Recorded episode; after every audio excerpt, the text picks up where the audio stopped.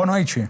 Estamos aqui reunidos mais uma vez para um, para um episódio de Cartas na Mesa, uh, novamente aqui dos estúdio, estúdios da Brasil Paralelo, com a nossa bancada composta pelo Christian Lobauer, Luiz Felipe de Orleans e Bragança e Adriano Janturco, direto de Belo Horizonte. É um prazer estar com vocês novamente. Prazer. Uh, começando pela nossa pauta, já vamos partir para as notícias que dominaram aí o noticiário. Uh, ontem tivemos né, a posse do presidente, novo presidente argentino uh, Javier Milei, né, e o presidente Lula não, não compareceu, né, enviou o chanceler, mas isso apenas ressaltou a, a aparência do, a, a aparição do Bolsonaro lá, que foi uh, recebido como estadista, né? E teve uh, com honras, né? Então uh, ficou novamente evidente a popularidade dele, né? gostaria de começar com você, Christian. O que você tem a dizer desse novo momento da Argentina e dessa situação que foi criada a partir do não comparecimento do Lula e presença do Bolsonaro? Ah, acho que tem muita coisa interessante para notar aí. A primeira delas é, além da presença do Bolsonaro naquela mesa principal, vamos dizer, naquelas cadeiras é, é, da, do discurso que ele fez, ele tinha, se não me engano, oito cadeiras atrás: o rei da Espanha, o Zelensky, é, o, o Orbán da Hungria. Quer dizer, ficou muito claro que é, tem um posicionamento ali, quer dizer, não, bem pouca diplomacia, né? Tem, tem um grupo muito claro ao qual me parece que o novo presidente da Argentina quer pertencer. O discurso também é muito. não tem muita firula, vamos dizer assim, é um discurso muito direto, um discurso de economia e de austeridade, de redução de gastos, de. enfim, toda, toda a escola que ele pertence de pensamento, mas politicamente não tinha nenhuma presença ali que não fosse o rei da Espanha, que é uma figura até maior do que o espectro político todos os outros que estavam ali pertencem a um grupo político que é um, um processo que está acontecendo no mundo inteiro. Eu não sei quanto bom ou ruim ele é, porque essa polarização, ela toda vez que a gente tem uma polarização muito intensa e muito e muito muito assim cada vez mais tensa, a tendência é, é de conflito, né? Você não consegue encontrar um caminho de, de conserto. Então, a chegada do Milley eu acho positiva para o nosso continente, acho que realmente deu esse destaque para o ex-presidente brasileiro, criou essa divisão na América do Sul, que eu acho positiva também, porque a Argentina não é um país irrelevante no nosso continente. É, ao mesmo tempo, tem que ver como é que ele vai manejar todos esses desafios, porque dentro da Argentina ele vai ter que fazer quase que mágica, né? A gente já falou isso aqui no programa. É, a tarefa dele é uma tarefa muito difícil. Ele não pode co cometer os mesmos erros que Macri cometeu, porque seria perder tempo e um tempo precioso no qual ele vai ser engolido pelo sistema. E também não pode ser muito radical ao ponto de fazer loucuras que abalem o próprio a própria sustentação dele. Então, a montagem dos nove ministros me pareceu muito interessante, com membros do grupo do Macri. Ele tem três mulheres e seis homens.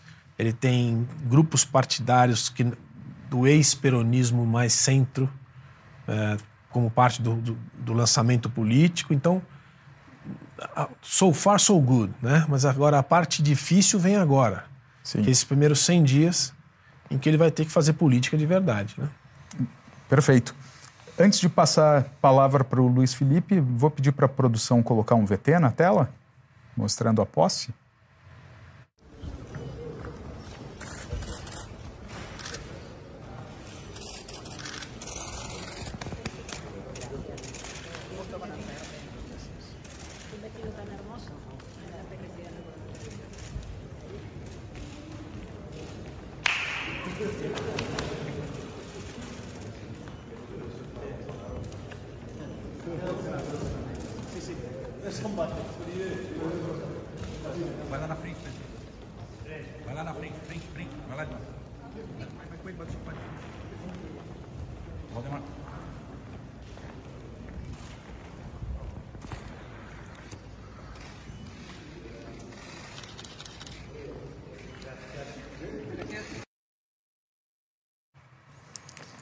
Emblemática essas imagens, né, Luiz? Uh, e ao, ao, contrário né, do que uh, a gente sabe que a Argentina está numa situação bastante delicada, mas ele uh, repetiu né, as palavras no hay plata e prometendo que não tem mágica, tem trabalho duro, né? E sacrifícios vão ter que ser, ser feitos. Qual a sua opinião a respeito? Bom, da, da recepção achei muito interessante. A, primeiro, alguns pontos. A síntese de um conservador, pelo menos que, que representa valores conservadores, que é o Bolsonaro, é, junto com Milley, que sempre se disse libertário. Acho que em nenhum momento ele se falou conservador, mas se falou libertário, liberal. E a síntese dessas duas ideias, né, convergindo como sendo uma proposta nova para a região. Eu acho que o Milley, se viesse para o Brasil, ele teria popularidade. Assim como se o Bolsonaro fosse para outros países da América Latina, ele também teria popularidade. Porque acho que, como muito bem colocou o Lobauer, é, o discurso, é o momento desse discurso pegar. Aí vamos a, a um, segundo, segundo símbolo que eu achei é, interessante, aquele bastão que o Milley está aportando. É, achei interessante aquele bastão como um cetro é, e ali tinha. Ele colocou coisas pessoais dele ali, mas achei interessante aquilo como um símbolo de poder, porque isso remete a Roma. Roma, é. E, e, e, era um símbolo de poder. O cetro era um símbolo de poder, também era, era usado também como uma, uma, não só uma ferramenta, mas uma arma. Então é importante essa, resgatar isso para a nossa população, porque é uma, é uma simbologia muito humana. É, a terceira coisa que eu acho que é, que é importante a gente colocar aqui é, eu vejo o discurso da direita, dos conservadores, dos liberais, o discurso certo para toda a região, incluso até vamos poder estender aqui para a Europa e, obviamente, para os Estados Unidos. Todos esses ambientes sofrem de estatismo, de como nos Estados Unidos é o deep state, né? o, grandes agências reguladoras é, que se apoderaram, assumiram o poder e se tornar uma grande oligarquia política. Mesma coisa ocorre no Canadá. A Europa já está com esse problema há muito mais tempo. E quando você tem uma oligarquia política dominando o ambiente político, você tem o fomento de oligarquias econômicas. Oligarquias políticas não deixam livre mercado, é, é, não é condizente. Se você tem uma política oligarquizada, você vai ter uma economia oligarquizada. Então, se você entra com uma proposta liberalizante, na economia, que foi o discurso do Milley. Você veja que no seu pronunciamento ele já se coloca quanto, eh, contra a, a, interferência do Estado, contra a tirania do Estado, contra a valorização da soberania do contrato individual. Isso é fundamental. Então, ou seja, quando você defende a livre iniciativa, você tem que defender um sistema político aberto e vice-versa, que é o caso do, do, Jair Bolsonaro. Quando você defende um, um, uma situação um, uma politicamente aberta, você tem que defender também uma economia mais aberta, mais livre. É, essas duas coisas vão conjuntas. Oligarquia política com oligarquia econômica, liberdade política com liberdade econômica. Então as duas coisas caminham juntos. Acho que a simbologia desse, dessa junção foi muito positiva e toda a região vai se beneficiar com isso. Até acho que vou até sugerir que para o presidente Jair Bolsonaro visitar outros países que tenham problemas aí é, de falta de uma opção, é, porque é uma, é uma possibilidade, é um símbolo importante esse é, para se portar. E, e eu acho que ele sempre se carregou como sendo uma ponta de lança, de abertura, de ruptura é, do diálogo político. Né? Então, eu acho que isso é uma função muito importante que eu acho que eu vejo outros países que não têm essas opções internamente. Quem sabe externamente consiga é, criar um fulcro aí para que comece a fomentar essa mesma discussão interna em alguns outros países da América Latina. Perfeito. Uh, passando para o Jean Turco, é, Jean Turco, então, Milley terá nove ministérios com foco no combate à inflação e corte de gastos. Uh, eu acho curioso e gostaria da sua uh, opinião a respeito, porque você vê na mídia tradicional as, uh, a mídia se referindo ao Milley como um populista de direita mas uh, uh, afinal um populista com medidas impopulares, né, que é cortar benesses, cortar gastos, é, cortar a emissão de moeda. A Argentina, nos últimos anos, emitiu tanto, tanta moeda que precisou terceirizar a produção, porque a Casa da Moeda Argentina não era suficiente. Uh, como é que você vê isso, essa, essas notícias a respeito do, do Milley, né, como um, um populista, e também esses nove ministérios e as prioridades do governo dele? Olha, boa noite a todos. Bom, esses, assim, apelidar, adjetivar Milley dessa forma é pela enésima vez mera e pura propaganda. É porque, exatamente, né, podemos dividir talvez em dois tipos de populistas, no mínimo, diferentes. Né? Populista na forma e populista de fato nos conteúdos.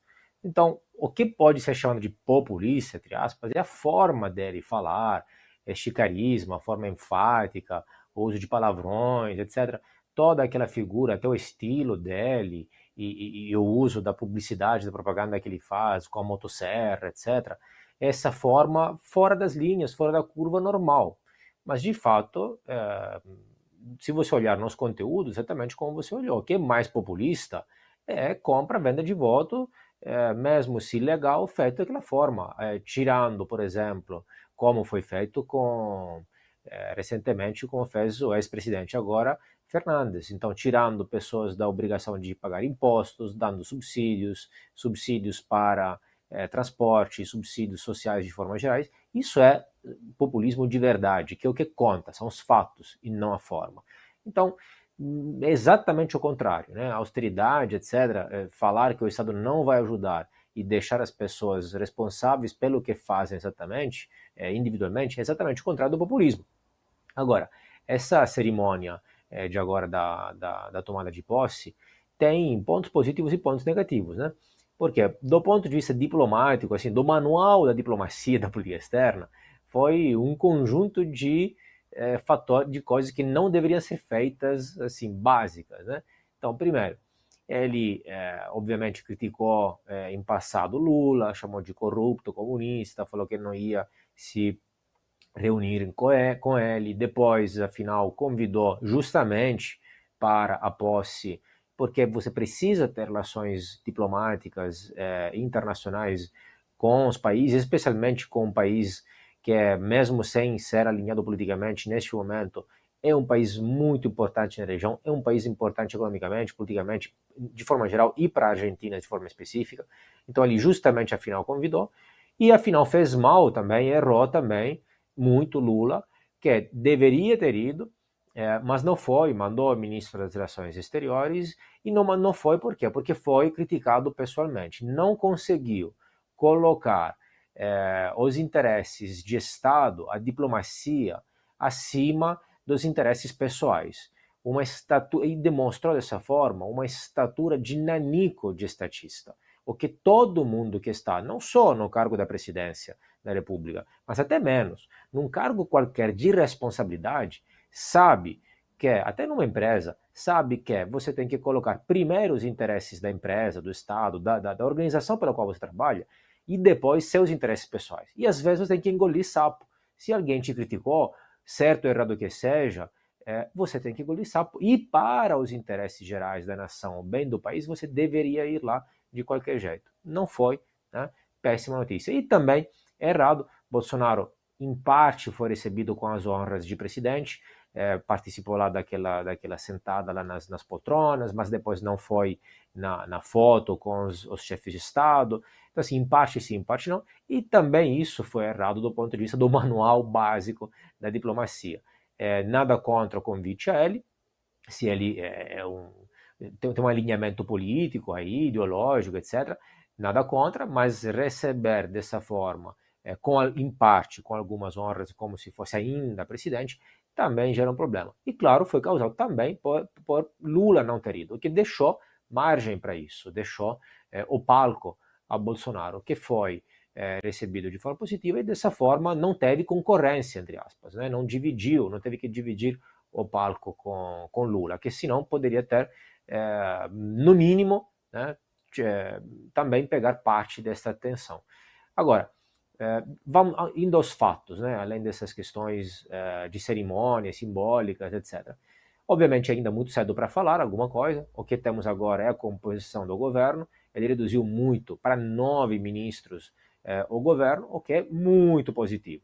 É, é uma volta ao normal, a qual, a uma normalidade a qual não estamos mais acostumados já faz décadas em país nenhum. Obviamente, muito cedo ainda para falar, veremos. É muito importante. O mundo inteiro está de olhos é, nessa, neste governo, mesmo a Argentina hoje, sim, ainda um país relativamente importante, mas é um país já em declínio econômico, etc.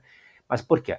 Porque, como alguém falou para Margaret Thatcher nos anos 80, se ele é o primeiro presidente liberal da Argentina do planeta e da história, libertário, é, anarcocapitalista, como ele se autodefine. É, e se ele tiver sucesso, outros seguirão. Obviamente, a situação não está nada fácil, muito pelo contrário. Perfeito. Avançando aqui, uh, nós temos um vídeo do Ricardo Gomes, apresentador do nosso programa Magna Carta, e Inclusive, né, eu estou hoje apresentando aqui porque a nossa equipe, Renato Dias, apresentador oficial do, do Cartas na Mesa, foi à Argentina né, e cobriu é, ao vivo né, essa posse. E então vou pedir para a produção colocar agora o, o vídeo do Ricardo Gomes comentando sobre a posse do Milley. Ricardo Gomes, nosso apresentador do Magna Carta, suas impressões aqui da cerimônia de posse de Javier Milei. Olha, muito prestigiada com chefes de Estado, muito prestigiada pela população e uma fala muito clara do Milley. Pegou um país quebrado, com um déficit muito grande, um risco de inflação maior ainda, e vai precisar de medidas duras para colocar a Argentina no eixo. Foi um, um grande alerta, de certo modo, um registro da situação que ele está encontrando, mas também um alerta de que medidas duras virão para a Argentina para ela voltar a crescer. Então, é, era o que se esperava mesmo. Mirei já tem feito um, um discurso é, apontando para a necessidade de um ajuste, um ajuste duro. Ele, ele criticou, de certa forma, o gradualismo do Macri, das, das reformas graduais, seriam feitas aos poucos. Então, acho que dá para esperar um, um, início forte, uma arrancada dura e rápida do governo Milei, mas também um momento de, de sofrimento na Argentina. Vai ter que pagar a conta do kirchnerismo. Bom, é, gostaria de voltar para um, é, Christian ou Luiz Felipe, quem quiser comentar, baseado no comentário do Jean Turco, que é, parece haver um paralelo com o início do uh, governo Bolsonaro, né? uma retórica inflamada. No entanto, na hora de, de assumir, trabalhar, uh, a coisa você uh, precisa de mais articulação, precisa é, a retórica inflamada ela funciona até certo ponto. Né? Então, inclusive, alguns críticos do Bolsonaro é, é, é, falam que se ele tivesse falado menos, né, é, talvez fosse melhor, porque grande, grande parte das falas dele acabaram não se concretizando, né? ele não, não, não rompeu com o sistema tanto, e, e no entanto, elas serviram para que ele fosse criticado e, pra, e geraram dificuldades de colocar em prática o plano dele. Né? Uh, a gente vê uma semelhança entre ele, o início dele e do Milley? Olha, vou começar, depois você... Começa aí. É, eu, acho, eu acho que as semelhanças vão até a ideia de que os dois representam uma ruptura muito significativa na numa história de centro-esquerda, de social-democracia e socialismo light crônico que os dois países tiveram durante um período longo. Né? É isso que os, aproxima. Agora, tanto do ponto de vista político quanto econômico, eu acho bem, bem diferentes as, as, as situações. O Milley pega um país absolutamente arruinado não, tem, não, não tinham recurso para fazer a, as eleições. Eles tiveram que pegar dinheiro emprestado para realizar as eleições. Então, não tem caixa, não tem reserva. Né? Inflação de 150 ao mês. É, as, as, estatais todas estouradas. É, todo o Estado aparelhado. Quer dizer, é uma situação que ele vai ter que. Que não é, que eu quero dizer, não é a situação brasileira como foi a que Bolsonaro pegou. Né? Por pior que fosse. Ele já, tinha, já pegou uma transição do Temer, Então já tinha dado uma ajeitada nas coisas, uma ou outra reforma já tinha passado. O Congresso brasileiro é muito mais maleável no ponto positivo e negativo da palavra. Eu tenho a impressão que na Argentina ele está aí na montagem do governo que ele fez. Ele já teve que colocar ali cinco ministros que são ministros que não são do partido dele, porque senão ele não consegue nem começar a falar, né? Então, é, é, são muito diferentes. Mas o mais importante é o seguinte, a situação argentina ela é incomparável com qualquer outro país da modernidade. É um país... Porque você tem os estados falidos, sei lá, uma Somália da vida, que é um país que não existe mais, praticamente, né? É, e, e, e, ainda é considerado um país, mas a Argentina é um país que daqui a pouco ela pode não existir mais, porque é uma situação de insolvência. E isso que ele tem que fazer, que o Ricardo disse bem, que ele anunciou e vai fazer, porque ele não tem escolha, que são medidas duras, os efeitos dessas medidas não são em dois, três meses que vai resolver. Talvez um ou dois anos. O, o cidadão argentino mais pobre vai ter que aceitar uma condição tão difícil quanto a que ele viveu nos últimos dois anos, para que o país possa se recuperar, porque é um processo lento de recuperação para a chegada do investimento externo, para a chegada das, da credibilidade do, do, investimento, do ambiente de negócio ser recuperado. Então, isso é uma coisa que não dá para comparar quando o Bolsonaro pegou, pegou o Brasil. E mais um ponto: a personalidade, me parece, dos dois é muito diferente. O Bolsonaro é um parlamentar antigo, conhecia bem o ambiente do parlamento brasileiro, né? era um outsider, mas estava lá há 29 anos. O Milley não, o Milley chegou agora, ele era um sujeito do setor privado que aterrizou na política, né? Vai ter que fazer política, por mais inexperiente ou, ou diferente que o Bolsonaro fosse, ele conhecia e conhece como funciona o ambiente da casa ali, é para o bem e para o mal. Né? E o Milley não. Por outro lado, o Milley é um sujeito que me parece, de um ponto de vista mais uh, de conhecimento técnico, principalmente da economia, me parece mais avançado do que o Bolsonaro. O próprio Bolsonaro dizia: eu não entendo nada, vou entregar aqui para o posto Ipiranga, né? Ele brincava, né? Que era o, o, Paulo Guedes. Eu acho que o ministro da Economia vai ser o próprio presidente na Argentina. Ele vai, ele vai dar palpite técnico.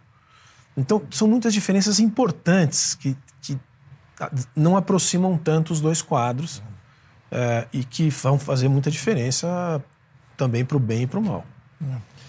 O que eu vou, gostaria de acrescentar é que é, a gente precisa entender que o Milley, ele, ele pode estar sendo populista, mas na, na base ele é um técnico.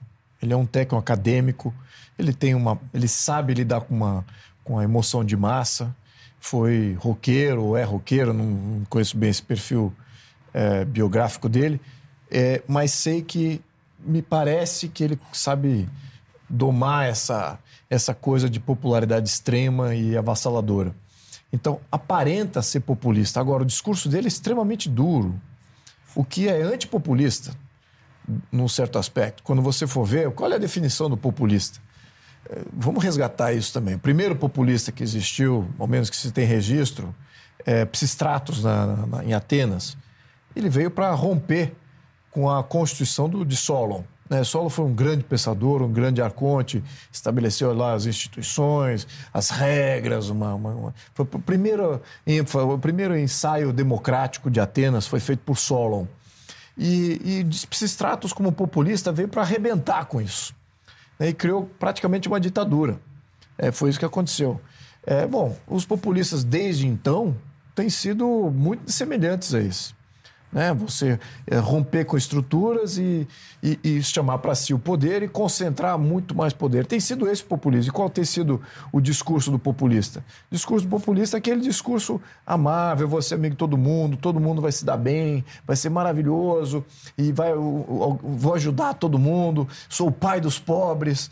Esse é o discurso do populista. Ele vem para é, não só destruir as instituições, mas também reforçar, se reforçar como o líder. É, e é exatamente o discurso da esquerda até o final do século XX. O que tem destoado é que os novos populistas do século XXI são ditos como sendo populistas. Mas se você vê tanto o discurso do Jair Bolsonaro, tanto na questão de valores, é um discurso duro. É uma bronca que ele está dando, praticamente. E do Milley está dando uma bronca na questão econômica. São discursos duros. E não vem aqui para passar a mão na cabeça de ninguém.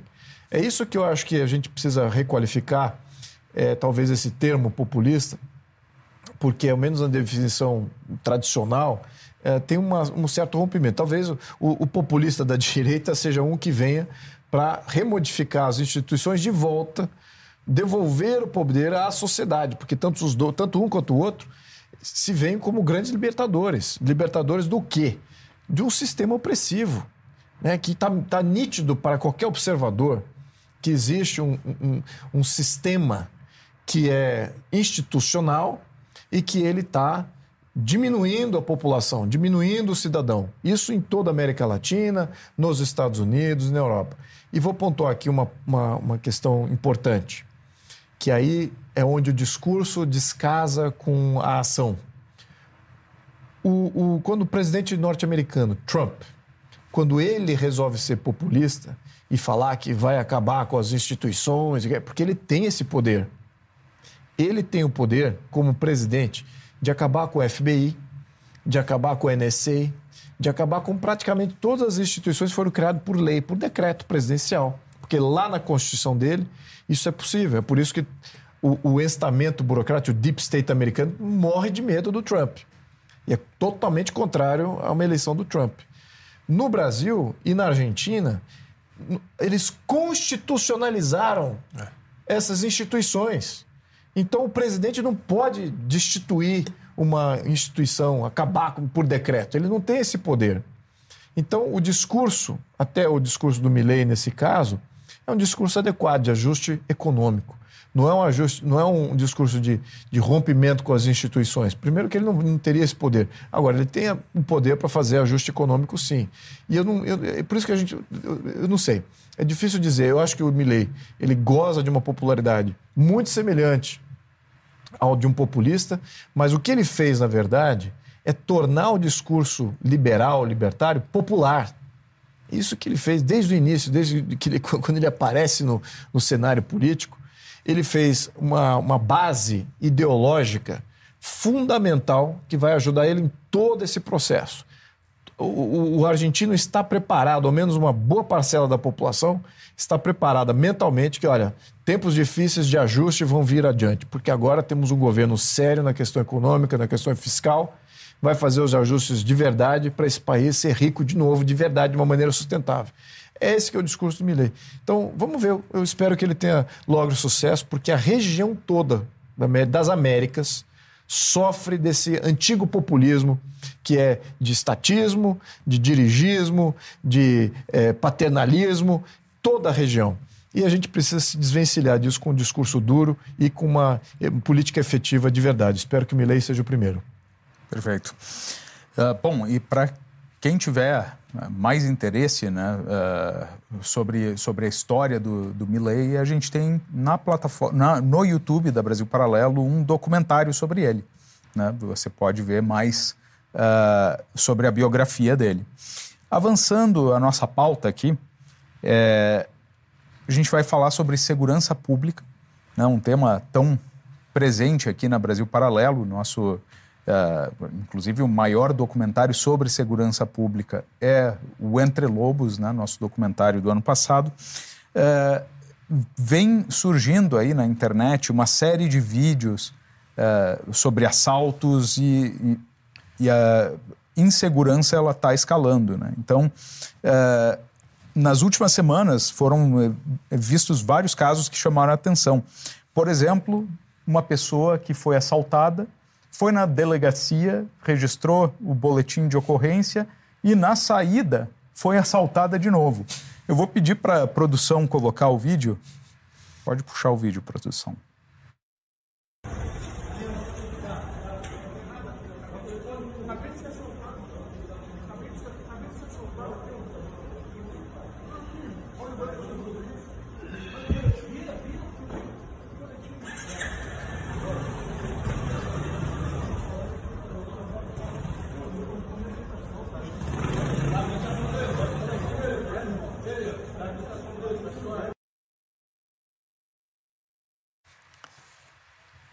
Vou puxar o Jean Turco. O que dizer, Jean Turco? Bem, é, por um lado nada, por outro lado tudo, né? É, vou tentar trazer aqui alguns dados para tentar fundamentar um pouco a conversa, porque a indignação e a reclamação de todo mundo é, posso só compartilhar e não há muito o que dizer. Só para dar alguns dados. É óbvio que agora tudo mostra que está tendo um aumento desses casos, mas de forma geral, a criminalidade é um problema, na verdade, que já é de décadas, no mínimo, no Brasil e na América Latina. É um problema típico do Brasil e típico da América Latina. Né? e é um dos principais problemas do Brasil. Alguns dados. A criminalidade, é, a maior é, medida na literatura científica, a maior medida é a taxa de homicídios cada 100 mil habitantes. O, Brasil está na 16 posição mundial. É o 16 país onde se, se mata mais pessoas em proporção, claro, porque em termos absolutos seria ainda mais. Só para dar uma ideia, os países com taxas maiores são El Salvador, que agora caiu muito, Jamaica, Lesoto, Honduras, Belize, Venezuela, eh, África do Sul, Nigéria, Bahamas, México, eh, San Martín, Brasil, né? etc. Ou seja, 16 posição. Todos esses países, se vocês notaram, são países africanos ou países da América do Sul, da América Latina. Eh, então, é um problema da região e, claro, tem momentos onde oscila mais, onde oscila menos, etc. Mas, de forma geral, é um problema específico e típico dessa região. É, ainda, entre as cidades mais violentas do mundo, se você olhar, é, entre as 50 cidades mais violentas do mundo, o Brasil tem é, seis cidades. É, desculpa, o Brasil tem, deixa eu ler aqui que estou mostrando os dados.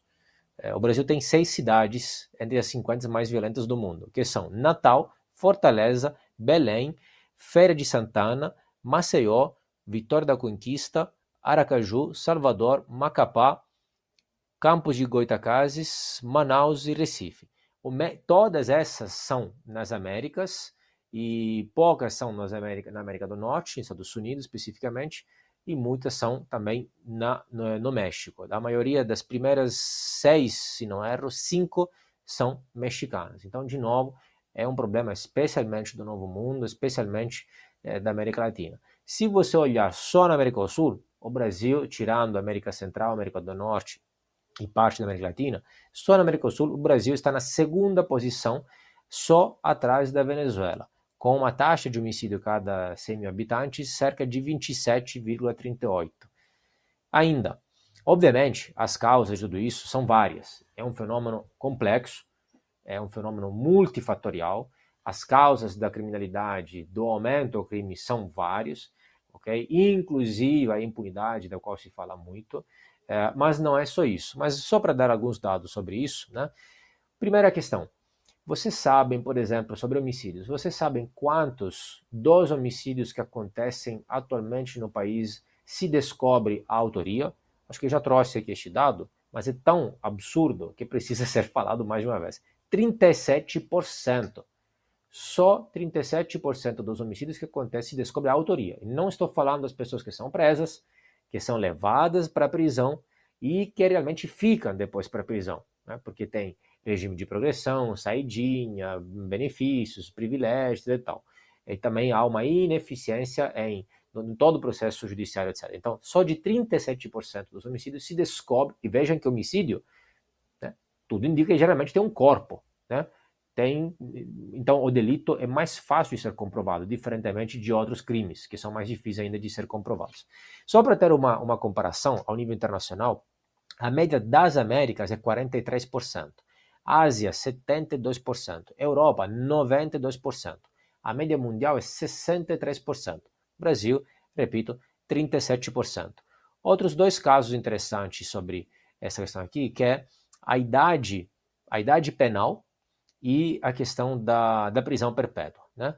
Então, o que acontece? Sobre idade penal, é, nós temos pouquíssimos países onde a idade penal é 18 anos. Só Brasil, Peru e Uruguai. Se você olhar onde tem a idade penal mais alta, é exatamente na América Latina. Na Europa, você tem países onde está entre 12 e 16 anos. Tem regimes diferentes, às vezes, depende varia do país, às vezes a pena é diferente, reduzida, às vezes as prisões são prisões para menores, mas são prisões, não são casas, são prisões. Né? Aos 18 anos eles mudam de prisão, etc. Então, varia, né? não há o mesmo tratamento para menores e maiores, mas é, abaixo dos 18 anos, para crimes importantes, também as pessoas são presas. É engraçado, inclusive, que você é, pode é, votar com 16, mas não é responsável penalmente no Brasil e em poucos outros países, mas não é responsável penalmente é, se matar alguém. Prisão perpétua.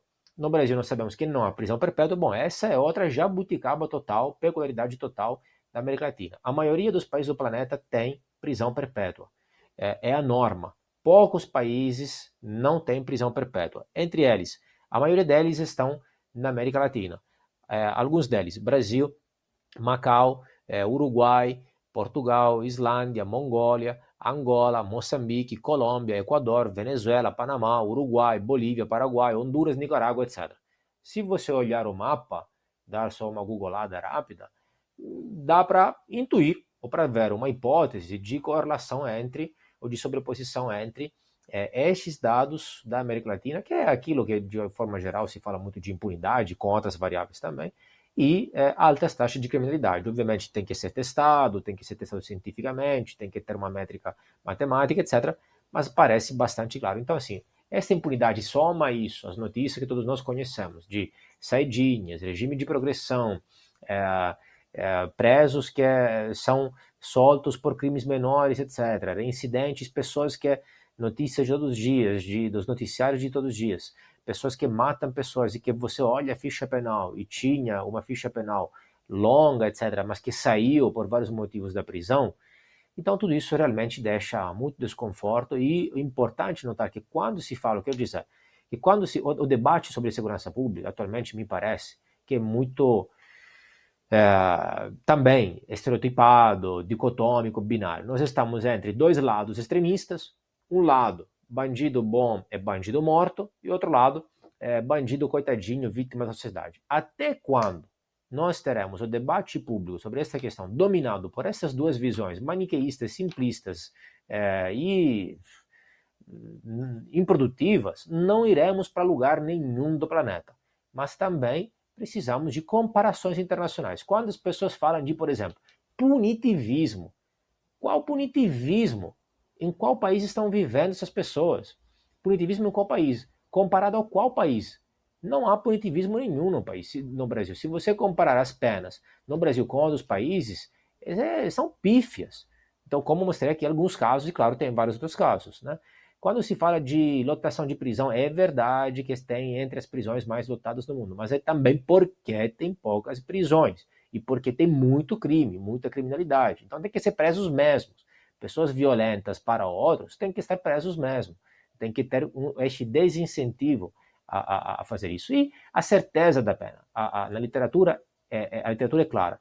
Até mais que a pena em si, o que inibe mais o crime é a certeza da pena. Hoje, com 37% dos crimes, dos homicídios dos quais se descobre a autoria, é praticamente é, uma assim, a, probabilidade de ser descoberto, pego e ficar na prisão é muito baixa. Eu me surpreendo como é que não tem mais crime, mais, mais homicídios, vista a efetividade, a pouquíssima efetividade do sistema. Bom, e quem quiser uma, é, é, uma análise mais aprofundada sobre criminalidade, nós temos na nossa plataforma o Entre Lobos, que é um, uma trilogia que mergulha sobre o tema no tema da segurança pública. É, vou pedir para a produção puxar mais um tema, mais um VT, é, de uma repórter que estava né, fazendo uma reportagem na rua e aí quase foi assaltada. Então pode, pode puxar produção. Passam por aí também, né? Gente, quase foi assaltada Patrícia do Céu. Nossa! Começamos Pelo amor de Deus, disso. tô com o celular na mão para fazer vocês estão falando disso. O cara tá na bicicleta ali, ó, e tem polícia aqui na avenida. Nossa, olha como tá cada vez mais. Tá vendo? Ai, olha, ao vivo. Vamos rever esse momento? Para aí, Ju. Gente. Vamos. Flávio, deixa eu fazer um comentário que vai, vai, vai além dos dados que o Jean Turco colocou e além dessa cena, das duas cenas que a gente acabou de assistir. Quer dizer, o ambiente de segurança nas ruas, no, na vida cotidiana, ser o que é, que é esse show de horror que a gente acabou de mostrar, eu acho que é consequência de, um, de uma coisa mais grave, que é o, é o crime estar contaminado, estar incrustado dentro do Estado brasileiro. O Brasil tem uma história de, de tolerância com o crime. Veja aí o histórico do jogo do bicho, para pegar como um exemplo mais clássico da nossa história. E o Rio de Janeiro, em particular, a relação do jogo do bicho com o crime, com o Estado e com a economia. O carnaval. O carnaval, exatamente. É essa coisa de tolerância da sociedade com o criminoso que faz o bem, vamos dizer assim. E isso criou, e acho que dos últimos, talvez 20, 30 anos, mas nos últimos 20 anos, piorou muito a situação em que você percebe essa eh, esse, esse tecido que está tá trançado entre o mundo oficial e o mundo não oficial. Eu, eu, eu acho que o maior problema do Brasil hoje, mas disparado, se a gente olhar para o ano que vem e olhar o Brasil e falar o que, que vai acontecer ano que vem no Brasil, mais complicado do que o problema geopolítico mundial, mais complicado do que a crise fiscal, mais complicado do que a eventual paralisação das assembleias do sistema político por causa das eleições e várias votações importantes serem prorrogadas. Mais complicado do que todos esses problemas que a gente já conhece é o problema da segurança pública geral. É o problema da segurança do Estado. Nós estamos falando aqui, eu poderia elencar aqui uma relação de 100 dados, mas vou te dar dois, só três. Primeiro, 30% da distribuição de etanol do Estado de São Paulo, para ficar no Estado de São Paulo, está na mão do PCC. Olha o tamanho desse negócio.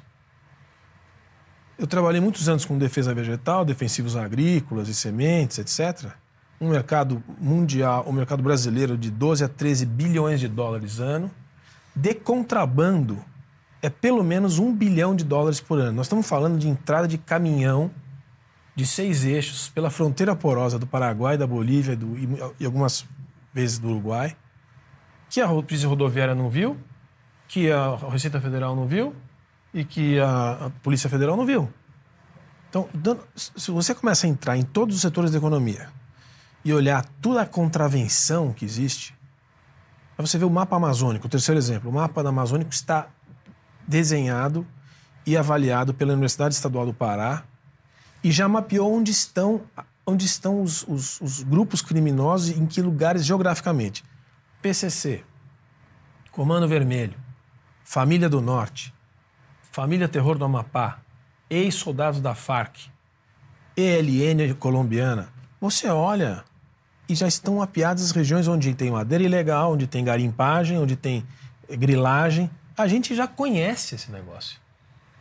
Então, assim, o Estado brasileiro, não preciso falar sobre as visitas do ministro, do, do ministro da Justiça à favela da Maré e nem da visita da mulher do tio Patinhas, né, que foi tirar fotografia com o ministro da é. Justiça. É. Quer dizer, são exemplos que demonstram que o, o Estado brasileiro, quer dizer, a questão da, do dia a dia da violência e da criminalidade, ela é, uma, acho que uma consequência de um ambiente onde não há o um mundo oficial.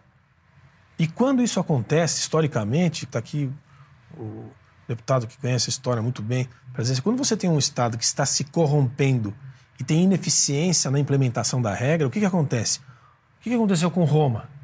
Os bárbaros tomaram conta. Isso mesmo. Os bárbaros vão tomar conta. Então, o México, hoje, é o.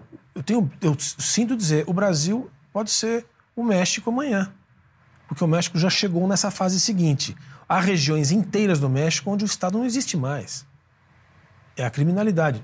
O cartel da droga, das armas, da prostituição, do tráfico de, de pessoas, dos coiotes, e aí entra também a criminalidade do, do contrabando. É tudo uma coisa só.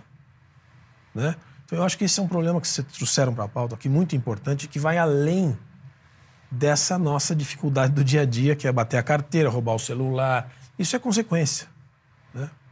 É. Se Feito. puder corroborar o que ele mencionou aqui, você queria comentar? Antes, antes é. de você entrar comentando, eu vou trazer mais um exemplo desse estado de, de falta de segurança. Vou pedir para a produção colocar na tela, é, porque em Copacabana, um grupo de moradores começou a se organizar para fazer justiça é, né, e mãos. coibir o, o assalto com as próprias mãos. Então, moradores, moradores de Copacabana organizam uma espécie de força-tarefa para combater assaltos no bairro. Né? Então, o pessoal do jiu-jitsu, das artes marciais, começou a agir por conta. E tem uma reportagem que saiu no Globo, né? Polícia Civil do Rio, investigação de grupos terroristas, de uh, grupos que se reúnem para atacar suspeitos de crimes na Zona Sul. Então, a população farta do que está acontecendo, e não vou nem entrar no, no, no mérito da questão, mas se vendo ali uh, uh, sem uh, a ineficiência do Estado em coibir a violência, tomando para si a res responsabilidade. Olha, é... o, que, que, o que, que define um Estado falido? O que, que define um Estado falido? A primeira coisa é a falta completa de segurança. Se você for analisar todos os Estados falidos, o Lobauer mencionou aqui a Somália, são gangues que dominam regiões parsas da, daquele território. Mesma coisa acontece na Líbia, Líbia, depois da queda do Gaddafi. A mesma coisa aconteceu, ainda acontece na Síria. E podemos até dizer que o Líbano, por extensão, são regiões dominadas por facções terroristas, criminosas, etc. Você veja, como mencionou, México. O mapa oficial do México, de quem comanda o México, é outro mapa se vocês quiserem até fazer uma, dar uma, uma, uma gulgada nisso, mas veja o mapa dos cartéis do México. E ali você vai ver linhas claras de domínio territorial, de controle de minério, de controle de ferrovias, de controle de rodovias, de sindicatos, de controle de praticamente tudo, de mídia.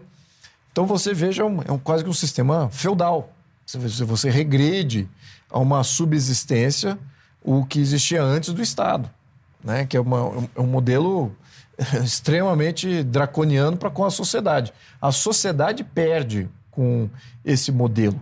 E aí o que aconteceu na Venezuela? A Venezuela hoje é um estado falido, ela não consegue prover segurança para a população. As gangues são até comandadas pelos generais e, e, grupos vinculados a diferentes partes do governo. E a população, aquela que não está sendo atendida em outro quesito, que eu diria que é, é o, a segunda prioridade, que é a questão de alimentação, essa resolve migrar não tem segurança, não tem como se alimentar, é, resolve migrar. Então foi o maior, maior efeito migratório da história do século XXI. Desse século. Foi, foi uh, o êxodo que aconteceu uh, na Venezuela, exatamente porque se tornou um Estado falido. E você veja, os mesmos sinais estão já se apresentando no Brasil. É muito mais fácil você desorganizar e destruir do que você organizar e construir. É muito mais fácil. Então é isso que está acontecendo. Existe uma substituição de domínio para um algo certo e visível para algo incerto e invisível. E isso torna toda a existência no país extremamente difícil. Então, a segurança pública, e foi uma das grandes bandeiras do, do, do presidente Jair Bolsonaro, foi o que é, garantiu a sua ascensão, e vemos que na sua saída ele, olha, eu confio na ele, que ele até dizia, eu confio que a população pode se defender melhor do que o Estado faça essa, essa defesa. Eu também confio. Eu acho que um Estado falido não significa que a população é falida. Eu acho que o brasileiro, como, como coesão social, é muito rico, muito poderoso. Vamos dar mais poder ao brasileiro para ele poder se defender. Certamente foi essa introspecção que foi feita em El Salvador, quando resolveram armar, liberalizar para a população se armar e, ao mesmo tempo, o Estado correr draconianamente contra os criminosos. Agora, você veja o novo governo, em um ano, mudou completamente a percepção e possivelmente a realidade. A gente não viu ainda os números, mas estávamos aí batendo 60 mil, eh, uma faixa de 60 mil mortos, assassinatos por ano. Durante o, o regime do Jair Bolsonaro caiu para 20 mil a menos, a faixa de 40 mil. Eu estou com receio de ver um aumento desse 40 mil, que já também é muito alto. Somos um país extremamente violento, precisamos de uma política de segurança ainda massiva, do Estado intervindo na questão de segurança massiva, e temos um governo leniente que faz de tudo para se vincular com os, com os grupos criminosos, para protegê-los em leis, para protegê-los, para neutralizar a efetividade da polícia e pois aí ainda quer colocar esse tipo de representante no, no nosso, no nosso supremo poder do, do, do STF. É isso que é inacreditável. Então, nós estamos praticamente com essa nomeação é, que o presidente quer fazer de um péssimo ministro de segurança pública, com zero de comprometimento com a segurança pública, muito pelo contrário, agora quer cair para cima, quer colocar ele com poder superior até o do próprio presidente. Isso é, é um absurdo que está acontecendo. Eu acho que a população que não vai para a rua simplesmente não está conectando os pontos. Não está entendendo que, ele, que a, pessoa, a população na rua, isso é o que precisa ser feito. Isso é você reconclamar esse poder que é necessário. A gente não está vendo tanta adesão assim, apesar de ter visto uma adesão crescente é, de, durante o decorrer desse ano, mas a questão de segurança pública certamente está tocando a todos e está começando a tocar também aqueles que participam do governo e aqueles que são da parte esquerda que é, estão começando a ver o, qual é o perigo de você viver num estado falido. É ruim para todo mundo, até mesmo para a esquerda que defende os criminosos. Certo. Você vai e passar a palavra gente... para o Jean Turco? Eu queria só fazer um comentário adicional claro, à matéria claro. que você colocou, mas fico na sua definição. Não, não, eu vou, vou passar para uma outra. Vocês trouxeram uh, alguns exemplos de narco-estados, né? É. E o Brasil está indo nessa direção e eu tenho uma matéria aqui que mostra isso, mas pode Não, Uma coisa breve que é o seguinte, é, porque tem a ver com o que o deputado acabou de dizer, é, aquela matéria do Rio de Janeiro que você colocou. Uhum. O, de, o que, que, são as milícias no Rio de Janeiro? Quer dizer, quando, quando um grupinho do bairro define se autoproteger, é diferente de você dar a, a liberdade do indivíduo de se armar e defender a sua própria liberdade. Isso, isso é uma discussão. A outra é quando começam a se formar esses grupos para se defender e depois, para defender uma região, os comerciantes juntam ex, é, é, policiais aposentados ou policiais a paisana ou no horário livre para proteger uma determinada área, esses mecanismos vão criando as milícias. É daí que vieram as milícias. E as milícias se transformaram em crime. Porque esse é o problema. Assim, ou a gente tem um Estado que é um monopolista da força em determinado território, e isso a gente tem que defender sempre, porque essa é uma das funções fundamentais do Estado. Né? Garantir a segurança geral. Tem o monopólio da força, com as polícias, com as Forças Armadas. Se, se o Estado vai enfraquecendo nesse aspecto e a sociedade vai criando a sua própria defesa, e as milícias, por exemplo, são um exemplo, do, são um exemplo dessa fraqueza e dessa reversão. A milícia se transformou no crime. Ela era para proteger a turma, mas ela falou: pô, esse negócio aqui é bom. Eu não quero mais proteger, eu quero ser o dono do pedaço. E isso aconteceu no Rio de Janeiro. A e pode acontecer no Brasil assim. inteiro, né? Hã? Mesmo a máfia começou a, assim. Todas as máfias, elas vivem desse negócio. Ela não quer ser o Estado. Ela vive da fragilidade do Estado. Exato. A máfia nunca quer chegar no poder, a gente sabe disso, a gente aprende. É um conceito. Né? A máfia vive justamente dessa fraqueza. Então, assim, o que aconteceu no Rio de Janeiro, e eu não sei se, se é reversível, pode acontecer em todo o país. Né? Embora seja um país muito grande, diverso, heterogêneo, mas e o que aconteceu no México? Assim, ou o Estado vai assumir essa, essa responsabilidade. A intervenção no Rio de Janeiro no governo Temer foi intervenção, mas foi mais ou menos. Foi uma intervenção light. Intervenção no Rio de Janeiro é o seguinte: sai o Estado do Rio de Janeiro. O Estado do Rio de Janeiro, do ponto de vista da segurança, não existe mais. É isso aí. É o Estado federal que chega com os, as autoridades e com a força. Exato. Se for, se for força nacional, se for força estadual, não importa. Não é mais a força do Rio de Janeiro. É. Eles fizeram uma coisa meio combinada e aí não deu certo mesmo. Né? Podemos até dizer de intervenção política total. Ou seja, não há necessidade de você eleger prefeitos no Rio de Janeiro, de eleger governador no Rio de Janeiro, se eles vão municiar, é, aparelhar todas as instituições que dariam a segurança com membros das facções criminosas, sejam milicianas, sejam é, facções é, criminosas do narcotráfico. Então, ali realmente é isso aí, uma substituição completa e ali eu diria até que é um, é um modelo é, discutível, até para a gente colocar isso em pauta, é, porque nessa situação você não vê saída do próprio ambiente.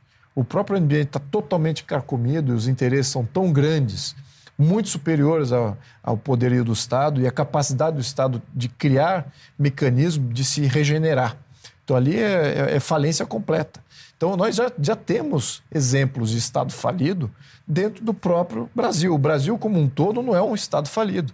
Mas, individualmente, alguns estados, Rio de Janeiro é um exemplo. Se for ver agora a situação eh, na fronteiriça, no Acre, também a, a situação fronteiriça, ou interior do Bahia, outros estados do Nordeste, ou até mesmo é, em Roraima, com a questão da, da migração venezuelana, lá também já está deteriorando para algo similar, né? como bem colocou aqui o, o, o Lobauer. Essa, é muito mais fácil de você desorganizar e destruir, e o, o narcotráfico, os, os, milícias, o crime organizado de toda espécie, é, eles nadam de braçada quando você não tem as políticas públicas, as regras que dê poder efetivo para as polícias serem polícias.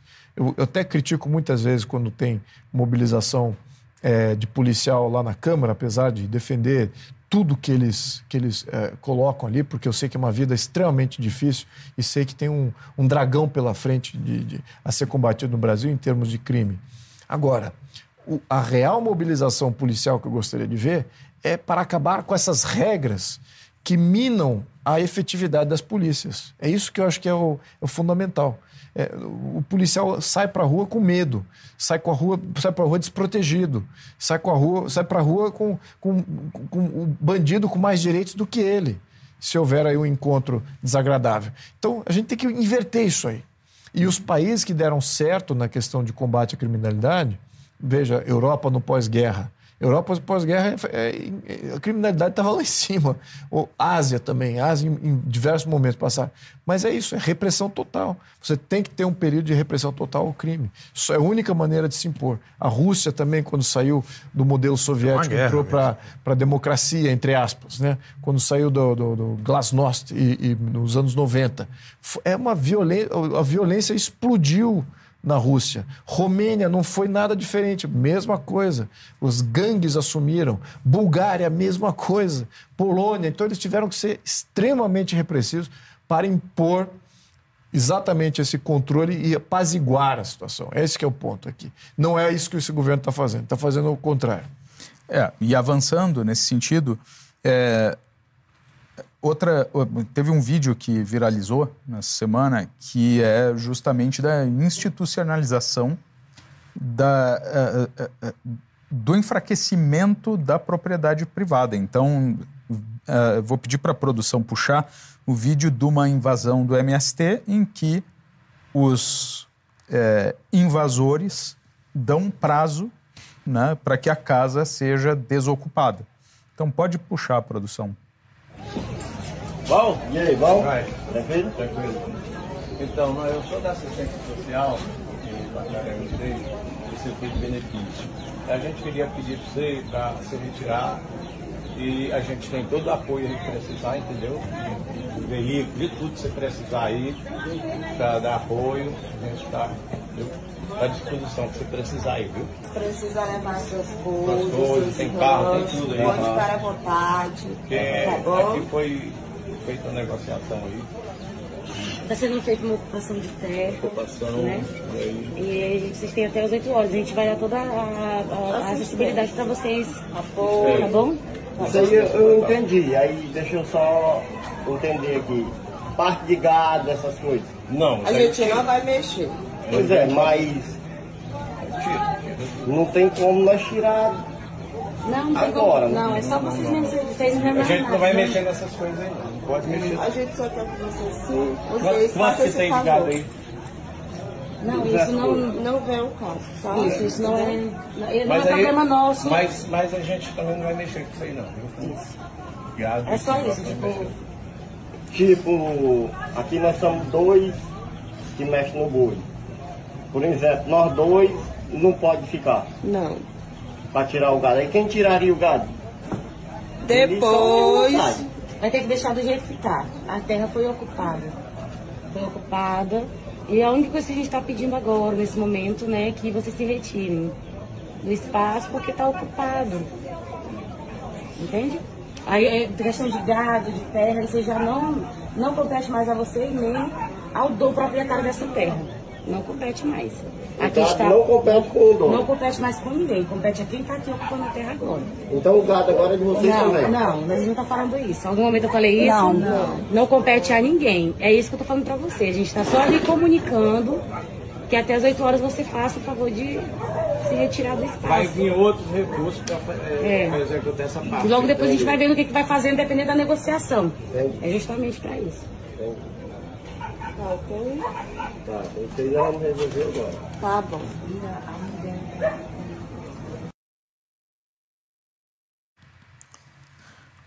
Pois é. Vou puxar o Jean Turco para comentar sobre esse vídeo. Então, Jean. Olha, eu até gostei da colocação deste vídeo na pauta de criminalidade, porque é isso que é. E eu concordo, acho que nós aqui concordamos. Mas, infelizmente, um, aí abre um outra, outro assunto, porque aí tem, além do crime, claro, inclusive que está sendo cometido é, publicamente, transparentemente, as pessoas colocam a cara lá, querendo a polícia hoje conseguiria saber quem são essas pessoas em dois segundos, pegar essas pessoas em dois segundos. Tem até, pelo que entendo, pelo que leio, etc., tem um certo orgulho dessas ações dessas pessoas, é, que são ideologizadas, que têm uma leitura histórica é, facciosa, partidária, ideológica, errada, etc. E, mas também se abre todo outro assunto, porque aí nós sabemos o, o Movimento Sem Terra é um grande movimento muito importante que tem uma pauta de poder territorial, de riqueza, etc. Vocês estão vendo aqui como não é verdade que ocupam terras é, não não utilizadas. Aquela é uma terra produtiva, é, então, essa é uma das grandes mentiras que cai por terra sempre. E, e tem uma afinidade ideológica, uma claro, um claro alinhamento ideológico. Então, a verdade qual é? Sabemos que desde 2023, com o novo governo, estes crimes de forma específica, das invasões do movimento sem terra, aumentaram de forma exponencial. Por quê? Porque, porque ninguém é bobo, porque eles sabem que tem um governo que está alinhado com a pauta ideológica deles e alguns com as ações mesmos deles que relativizam a gravidade dessa coisa, ou até, em parte, justificam. Até porque não se explicaria diferentemente como porque ainda não tem algumas ações da polícia, da Polícia Federal, claras, duras, contra esses movimentos, que sejam presos os responsáveis das ações específicas e que, repito, deveria ser criminalizado todo o movimento em si, porque não é um movimento onde tem algumas pessoas que erram. É um movimento criminoso em si, per se, por definição. Isso é explícito né, neles. Então, o movimento como um todo deveria ser simplesmente banido, extinto, destruído da, da face da política. Né? É, qualquer que seja a pauta, que é outra questão, eventualmente é, certa ou errada, não é essa forma, também discordo do objetivo, mas não é essa forma de agir. As, notem, as mesmas pessoas, mesmos políticos que estão ali juntando os dois, as, duas, as duas pautas principais, que estão ali falando mal dos, judici, dos justiceiros é, no Rio, falando que não é para resolver com as próprias mãos, defendem, relativizam e fecham um olho, os dois, sobre esses caras que estão fazendo justiça, segundo eles, com as próprias mãos mesmo. A mesma coisa idêntica. Então, uma hora é para fazer, uma hora não é para fazer decidam. Se é para fazer reintegração, distribuição de terras, eventualmente o Estado que tem que fazer. Né? Então, na verdade, ali você tem uma propriedade privada estabelecida, juridicamente estabelecida, defendida, e um movimento que está indo contra o que está estabelecido na lei, em contratos públicos, júri privados, etc., dependendo do local, etc. Tal. Por outro lado, essa questão toda dos justiceiros, do, do, da criminalidade, etc., exatamente o que meus colegas aqui de, de bancada, de, de mesa, de cartas nas mesas falaram, né? E foi muito é, falado sobre a questão dos estados falidos. Eu estava procurando aqui os dados. Existe um ranking internacional que é os, o ranking dos é, estados frágeis. E no ranking dos estados frágeis você tem é, nas últimas posições os países mais frágeis, os estados mais frágeis, mais falidos, uma das variáveis principais, como justamente foi falado, é exatamente essa do controle, da detenção de fato, do monopólio do poder no território. Então, exatamente a, a Somália, o Iêmen são os países mais frágeis, mais onde o Estado é mais falido. E atenção, como estava falando aqui, que o Brasil está nessa direção, está nessa direção mesmo. Não está no nível da Somália e do Iêmen, mas está na posição 71, para nos entender, em 179 países. Então, assim, é, na, nos últimos quintis, junto com os últimos países. Junto com países, só para ter uma ideia, como Gâmbia, Jordão, Kirguistão, Laos, Brasil, 71, Tajiquistão, Índia, Benin, Peru, Azerbaijão, etc. Tal, em posição 71. Então, realmente, o controle do território e o monopólio da força hoje está mais que sendo colocado sob ameaça, porque há claramente áreas onde o Estado não consegue garantir o mínimo de segurança. E aí, certo ou errado que seja, é, são pessoas exatamente fartas, desesperadas, que estão defendendo os próprios filhos, as próprias mulheres, as filhas, as próprias mães, as próprias avós, que estão tentando fazer o que o Estado não consegue fazer. E aí, daqui dá para ver, obviamente, as prioridades, né? As prioridades. Por quê? Porque a prioridade do Estado está parecendo que mais que combater o crime de verdade, os criminosos de verdade, os assaltantes, está sendo mais combater, entre aspas, os chamados justiceiros. Qual é o interesse principal? Por quê? Porque eles querem exatamente evitar o que aqui foi falado, que estes grupos possam virar milícia, e aqui me permitam uma breve parêntese, estes grupos é verdade, é, é verdade que as milícias é assim que nascem, mas atenção, as milícias é assim que nascem quando são hostilizadas e jogadas para fora do mercado pelo Estado. Né? Agora, ao contrário, se, por exemplo, olha, entendemos aqui que tem uma situação muito grave de criminalidade que já era ruim e que está aumentando, vocês não poderiam fazer isso, mas vamos colaborar.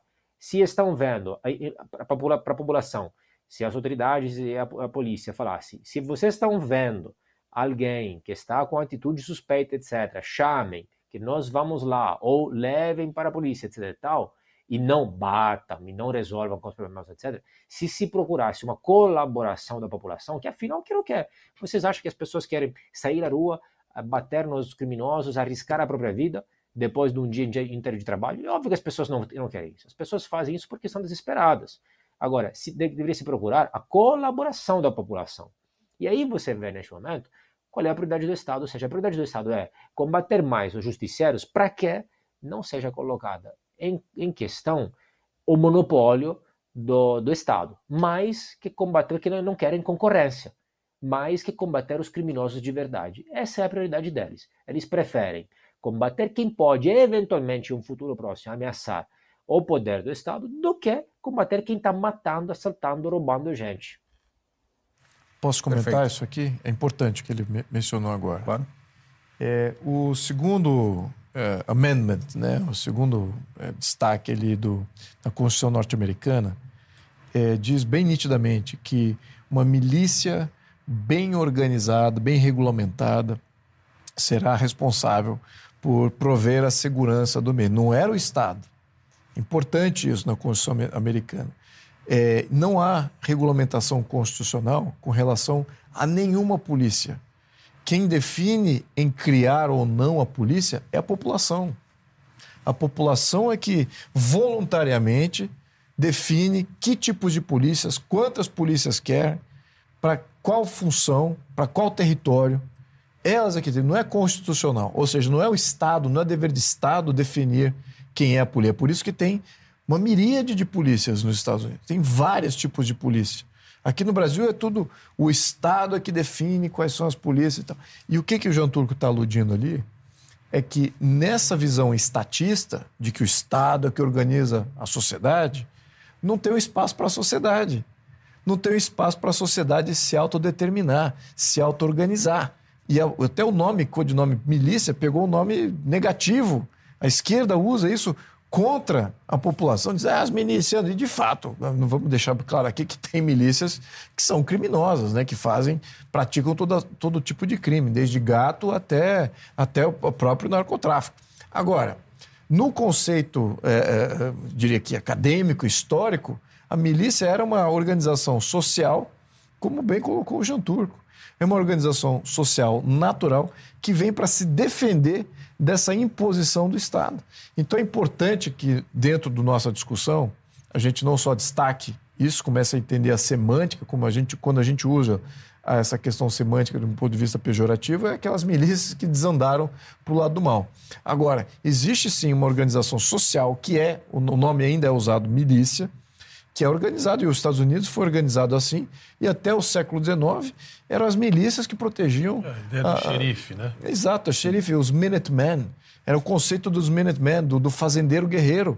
O fazendeiro que tocava o sino do- na, na- cidade, ele sabia que precisava pegar um mosquete e se alinhar no centro da cidade, se reunir, porque os ingleses estavam vindo, eram os franceses, eram os índios, etc. Então, ali você tinha o conceito até anterior, o conceito ateniense, de fato, de como é que você eh, teria exércitos. Né, Os exércitos não eram permanentes, não eram profissionais e com a evolução do tempo, com a evolução do Estado, a gente se percebe que não ter exército de polícias organizadas de maneira permanente, etc., é, é muito ruim. Ao mesmo tempo, os Estados Unidos tem os dois. Tem o, o lado profissional, organizado pelo Estado e permitido pela população, e tem o lado que ainda é da sociedade, que a sociedade é que se autodefine e se autodetermina de como é que ela vai se proteger. Então, esses conceitos é muito importante, porque o Brasil não tem essa oportunidade. Nós tiramos essa opção de organização social natural. Nós completamente tiramos. Então, o país agora está dependendo do Estado e o Estado se auto-aniquilou a sua capacidade de ser uma polícia efetiva. Então, enfim, só queria dar esse contexto porque a gente tem que focar bem aonde resolver esse problema. E o problema nosso é o Estado brasileiro. Sim, e até uma dica de documentário na nossa plataforma em que a gente fala sobre isso, sobre o- a segunda emenda da Constituição Americana eh, e o direito de tomar as armas para formar uma milícia contra o governo Exatamente. tirânico. Isso você encontra no nosso, ah, na nossa trilogia Fim das Nações. Está na nossa plataforma exclusivo para nossos membros. Avançando a pauta aqui, eh, surgi- saiu uma pesquisa do IPEC que mostrou que eh, o- número de pessoas, eh, o percentual de pessoas insatisfeitas eh, que consideram o governo Lula ruim ou péssimo saltou de 25% para 30%. E viralizou também um, um vídeo do, do Lula, vou pedir para a produção puxar, eh, sobre os metalúrgicos não votarem no PT. Pode puxar a produção. Que quem vota majoritariamente no PT são pessoas que ganham até dois salários mínimos. Um metalúrgico de São Bernardo que ganha 8 mil reais já não quer mais votar na gente. Pega a pesquisa e vocês percebem que quem ganha acima de cinco salários mínimos já tem dificuldade de morar, de votar na gente. É porque essa pessoa ficou ruim? Não. É porque possivelmente essa pessoa elevou um milímetro o padrão de vida dela, de aprendizado dela, e nós não aprendemos a conversar com ela.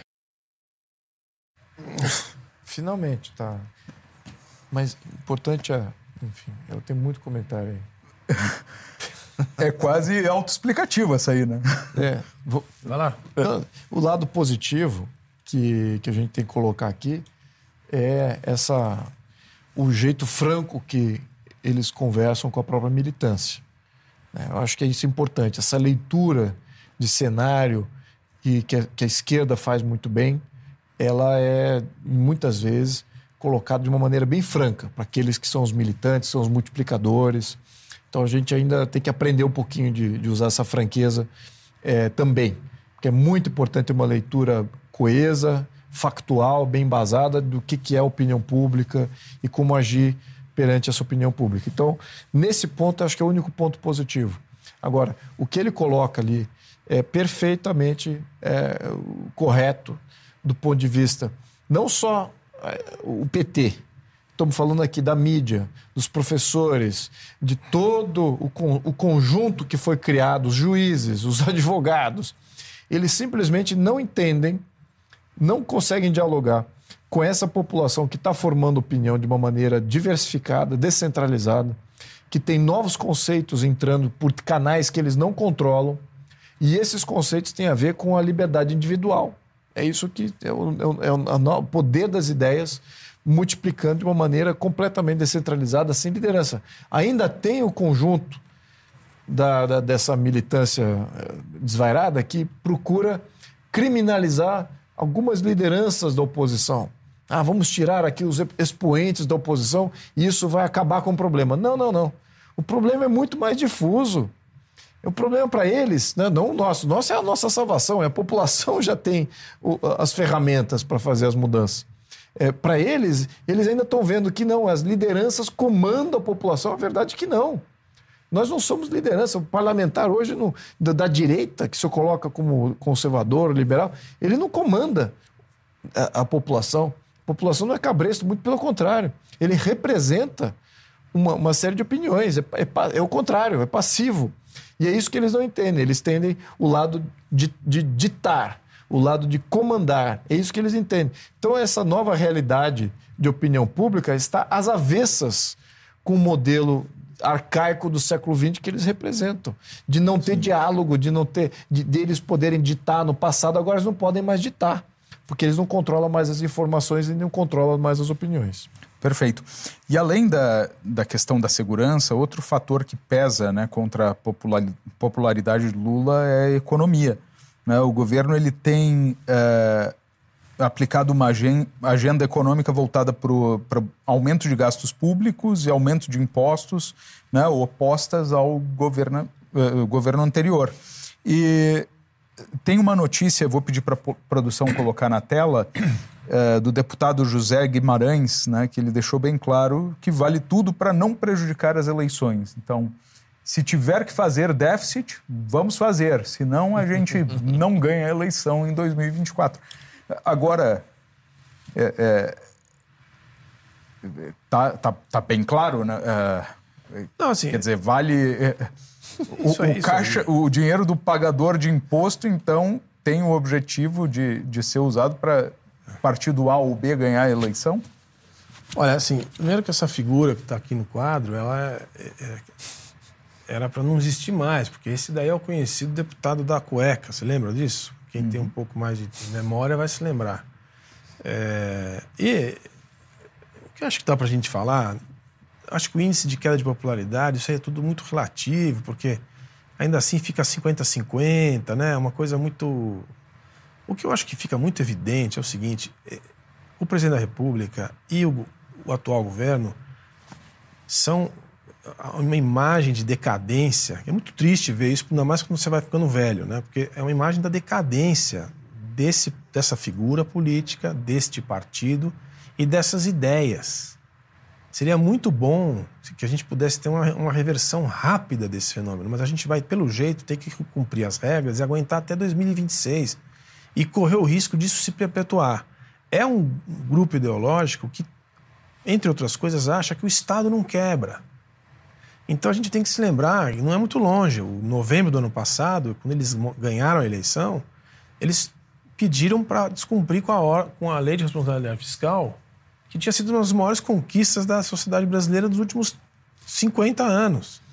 Que é uma lei que garantia a, a austeridade com o gasto público. E eles conseguiram. Eles, no mês seguinte, já pediram 400 bilhões de reais. É. E conseguiram, não os 400, mas conseguiram 200. E o ano que vem a gente vai ter um estouro de caixa aí, evidente, de 168 bi. E eles vieram com uma conversinha bonita de que iam fazer o déficit zero o ano que vem. Todo mundo já sabe, inclusive eles já disseram que não vão conseguir. Então é muito impressionante para mim ver é, não só esse discurso, porque esse discurso é quase como assim: o, o presidente brasileiro hoje ele está numa, numa, numa, condição de semideus. É quase como o Fidel foi, foi chegando numa situação, Fidel Castro, em que ele falava as coisas, o cubano, falava, o cubano já vivia numa situação péssima, mas ele dizia assim: não, não, mas a culpa não é do Fidel. É de qualquer outra coisa, mas do Fidel não é mais. Porque ele chegou numa condição, depois de 40 anos falando o que ele fala, surfando na onda do momento, e depois de tudo que ele passou, ter voltado a ser presidente da República, ele não é, mas não está mais no mundo dos homens. Então ele fala o que ele bem entende. E as pessoas ficam assim meio os próprios militantes ficam assim meio tontas, porque será que ele falou isso mesmo? Falou. Então, é muito impressionante pelo seguinte... Tem um pouco de soberba? Eu acho que é mais que isso, ele já saiu do chão mesmo. É, um soberba com um pouco de senilidade, com um pouco de arrogância, com um pouco de... Eu já faço isso há muitos anos e sempre deu certo. A coisa da sorte, né?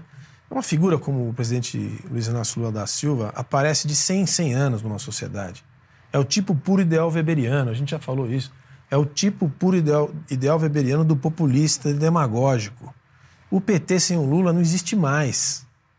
Essas figuras que estão aí, e eu digo mais, o governo anterior, de 2003 a 2010, a gente podia não gostar. Eu não votei, nunca me alinhei, mas eu respeito porque ali tinha um governo.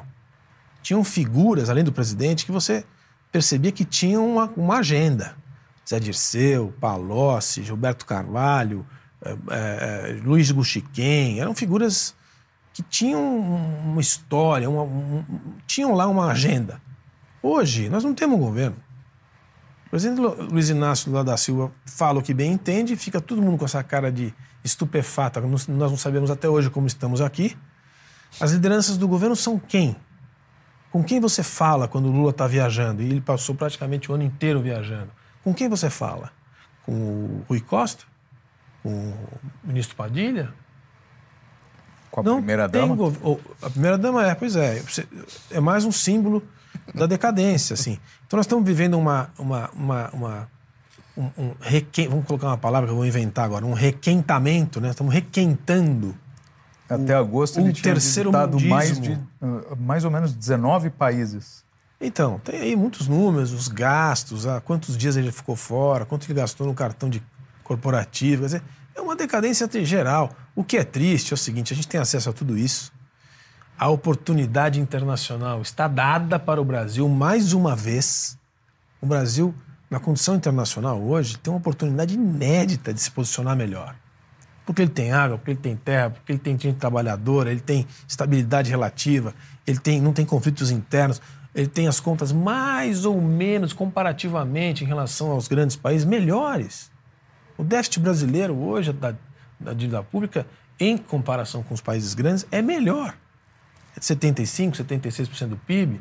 Então, assim, apesar disso, e, e eu, vou, eu vou, aproveitando que a gente está falando de economia, eu vou falar do governador de São Paulo, Tarcísio de Freitas, que eh, avançou um passo importante aí na privatização da Sabesp, eh, não sem barulho né, da esquerda.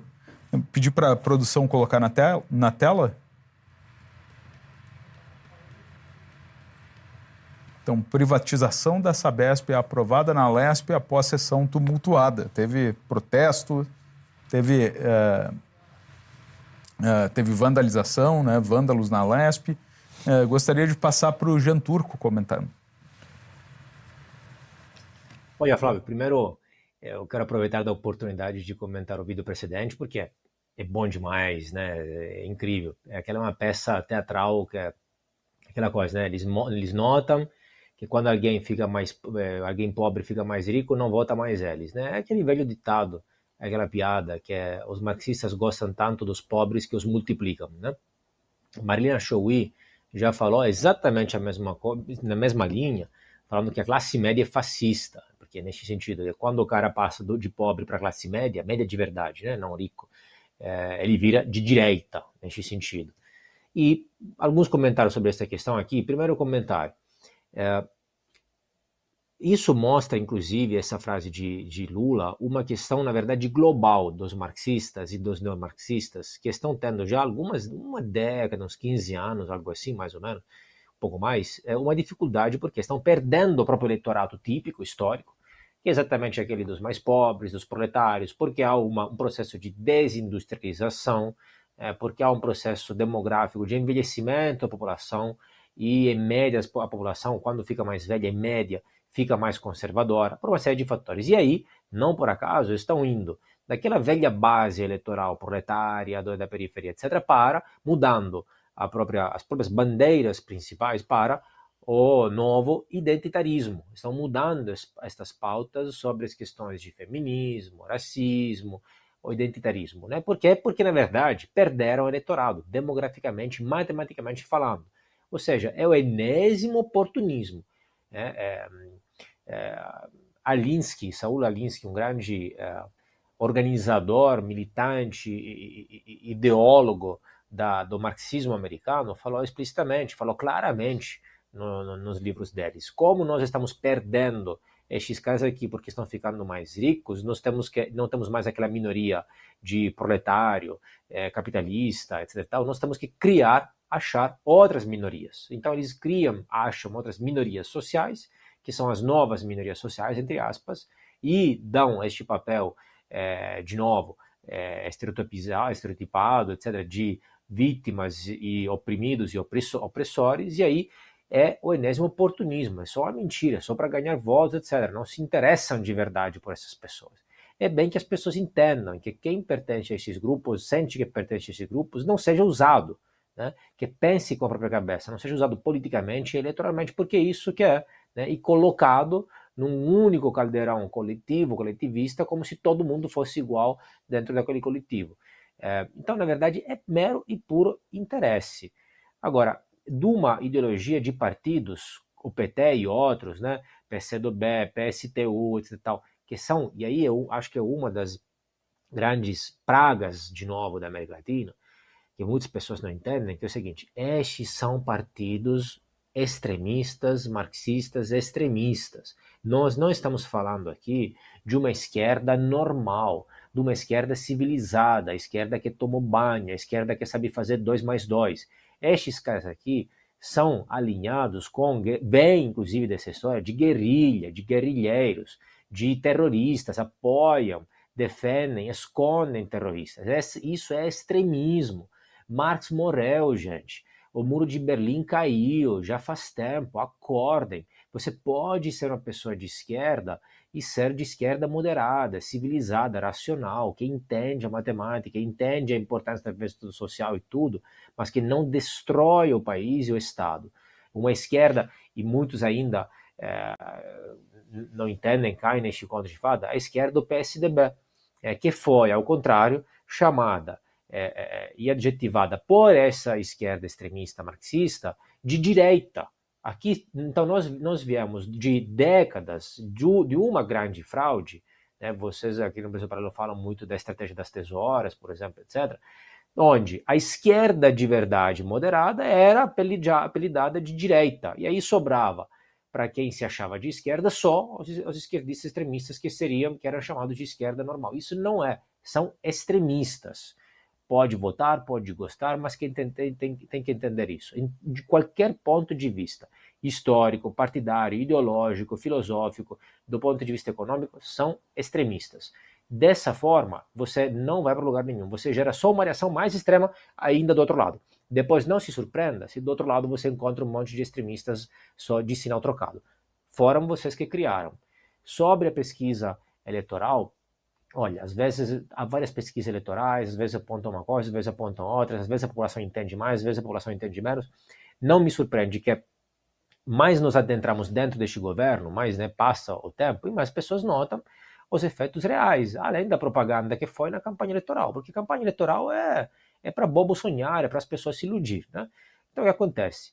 Hoje já o crime está aumentando, e isso deve pegar muito mal, provavelmente, nessas pesquisas a economia começa a dar alguns, alguns sinais e, especialmente, a economia, a meu ver, tem alguns sinais positivos, outros negativos, mas está continuando é, a não colapsar totalmente por uma peça, claro, por vários fatores, mas por uma peça central, que é Campos Neto no Banco Central. Que não obstante o que este governo, vários exponentes desses governos querem e falam explicitamente, está segurando a inflação, está salvando a pele do governo, na verdade. Agora, o mandato dele vai, vai, vai vencer daqui a pouco.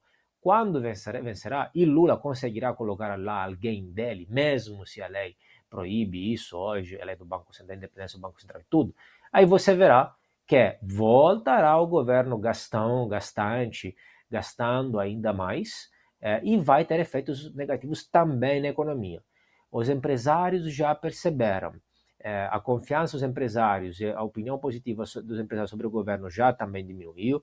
Os investimentos chamados IDP, investimento direto no país, os investimentos de fora é, que vêm para cá, também já estão invertendo, estão dando sinal negativo. O dinheiro está saindo, está começando a sair, as pessoas não estão investindo mais, porque já estão cheirando problemas. Crime organizado e troca no Banco Central, a economia indo mal, esses dados, a meu ver, tendem a piorar. Ok. Vou pedir para a produção puxar o vídeo da, dos vândalos na Alesp, né, na sessão de, de privatização da Sabesp.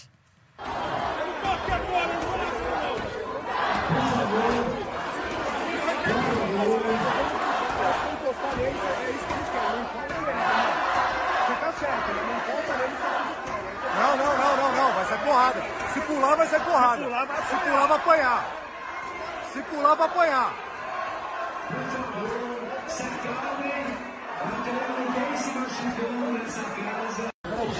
Registrando tudo aqui. Cabelo, aqui, ó. Deixa eu, deixa eu. Achou? E aí, como é que tá aí? Ajuda aí, ajuda aí, ajuda aí. Deita a cabeça.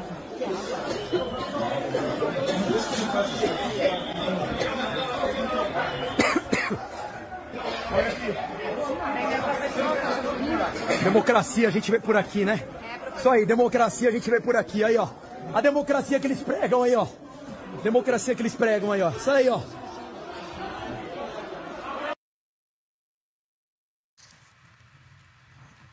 Então. É uma estudante de cabelo branco ali, aquilo ali? é. Qual, qual será a punição para esses vândalos? Né? A gente viu um, é, um policial agredido, sangrando. Invasão, invasão, agressão, destruição de patrimônio público. Engraçado que, ao contrário né, do pessoal do, do, do, que aconteceu no dia 8 de janeiro, é muito provável que esses aí não, não, não recebam a mesma punição. E, e estando aí patente a, as violações que eles cometeram. Mas um comentário que eu queria fazer com relação à privatização. Inclusive, uh, eu já vou adiantar aqui, pedir para a produção uh, colocar a imagem, o VT10, né, uh, que mostra esses vândalos saindo da, da delegacia. Pode puxar a produção.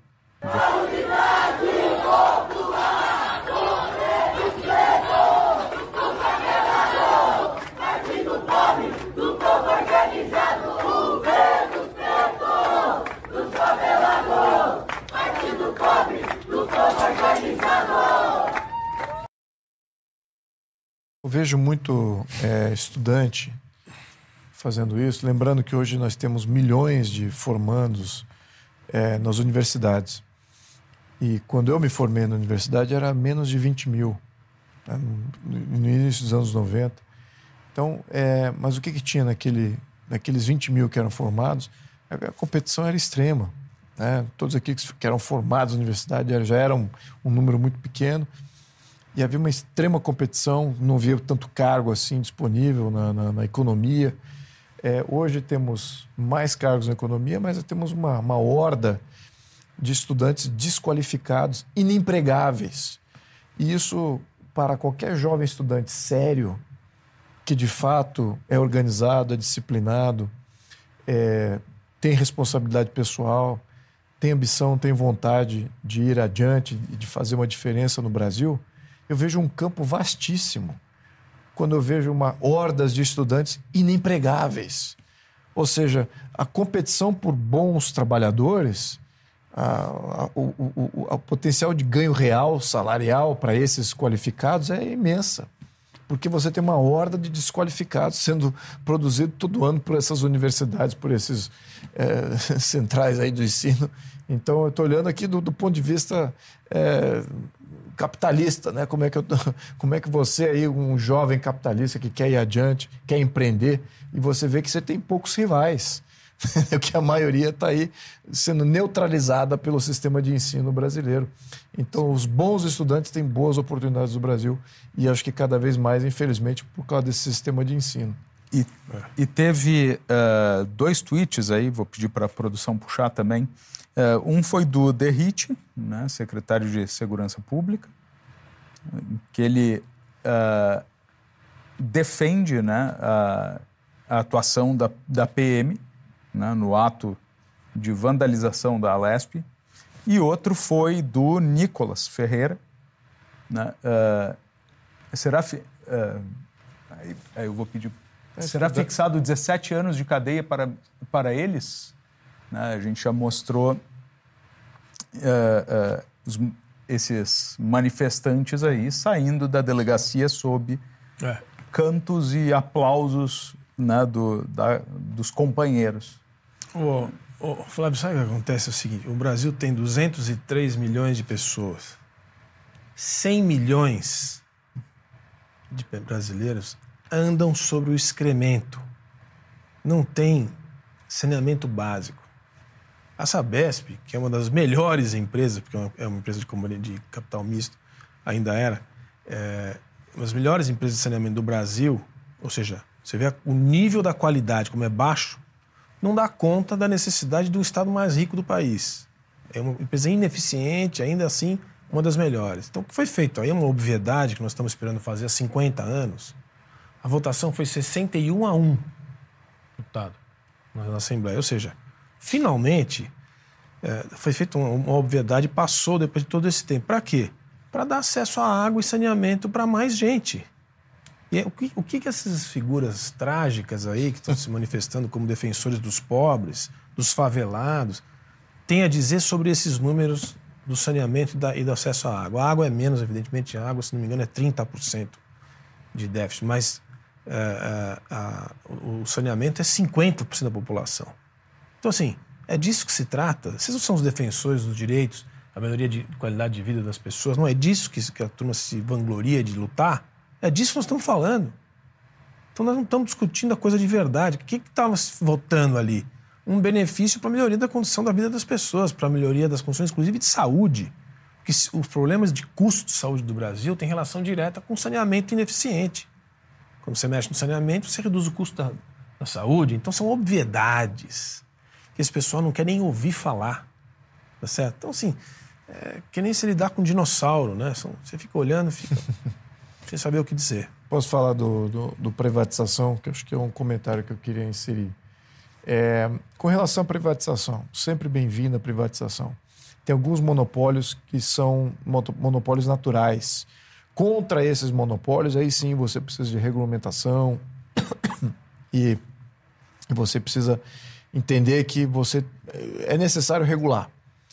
Agora, numa situação em que você está privatizando, está saindo do, do, monopólio público e entrando para o privado, é, a priori seria muito mais interessante você criar um ambiente competitivo, criar, quebrar os monopólios, quebrar essa dominância, ou por quebrando, ou, ou atraindo outras empresas do mesmo setor, ou regionalizando uh, o monopólio privado. Também é outra maneira de você quebrar o fornecimento e, e trazer opções porque isso que eu acho que é o necessário. Muitos aqui eles reagem de uma, como colocado aqui em outros quesitos, de uma maneira maniqueísta. Ah, sai do monopólio público e entra para o monopólio privado. Não necessariamente. É, você tem que criar um ambiente competitivo, regulatório, seja ele, se vai manter um monopólio natural, tem que regular aquele monopólio. Senão tem que fragmentar aquele monopólio. Ah, não, mas é possível regulamentar e desregulamentar e criar um ambiente competitivo com outras empresas eh, provendo aquele serviço, além de privatizar aquela empresa estatal. Esse é o melhor dos mundos.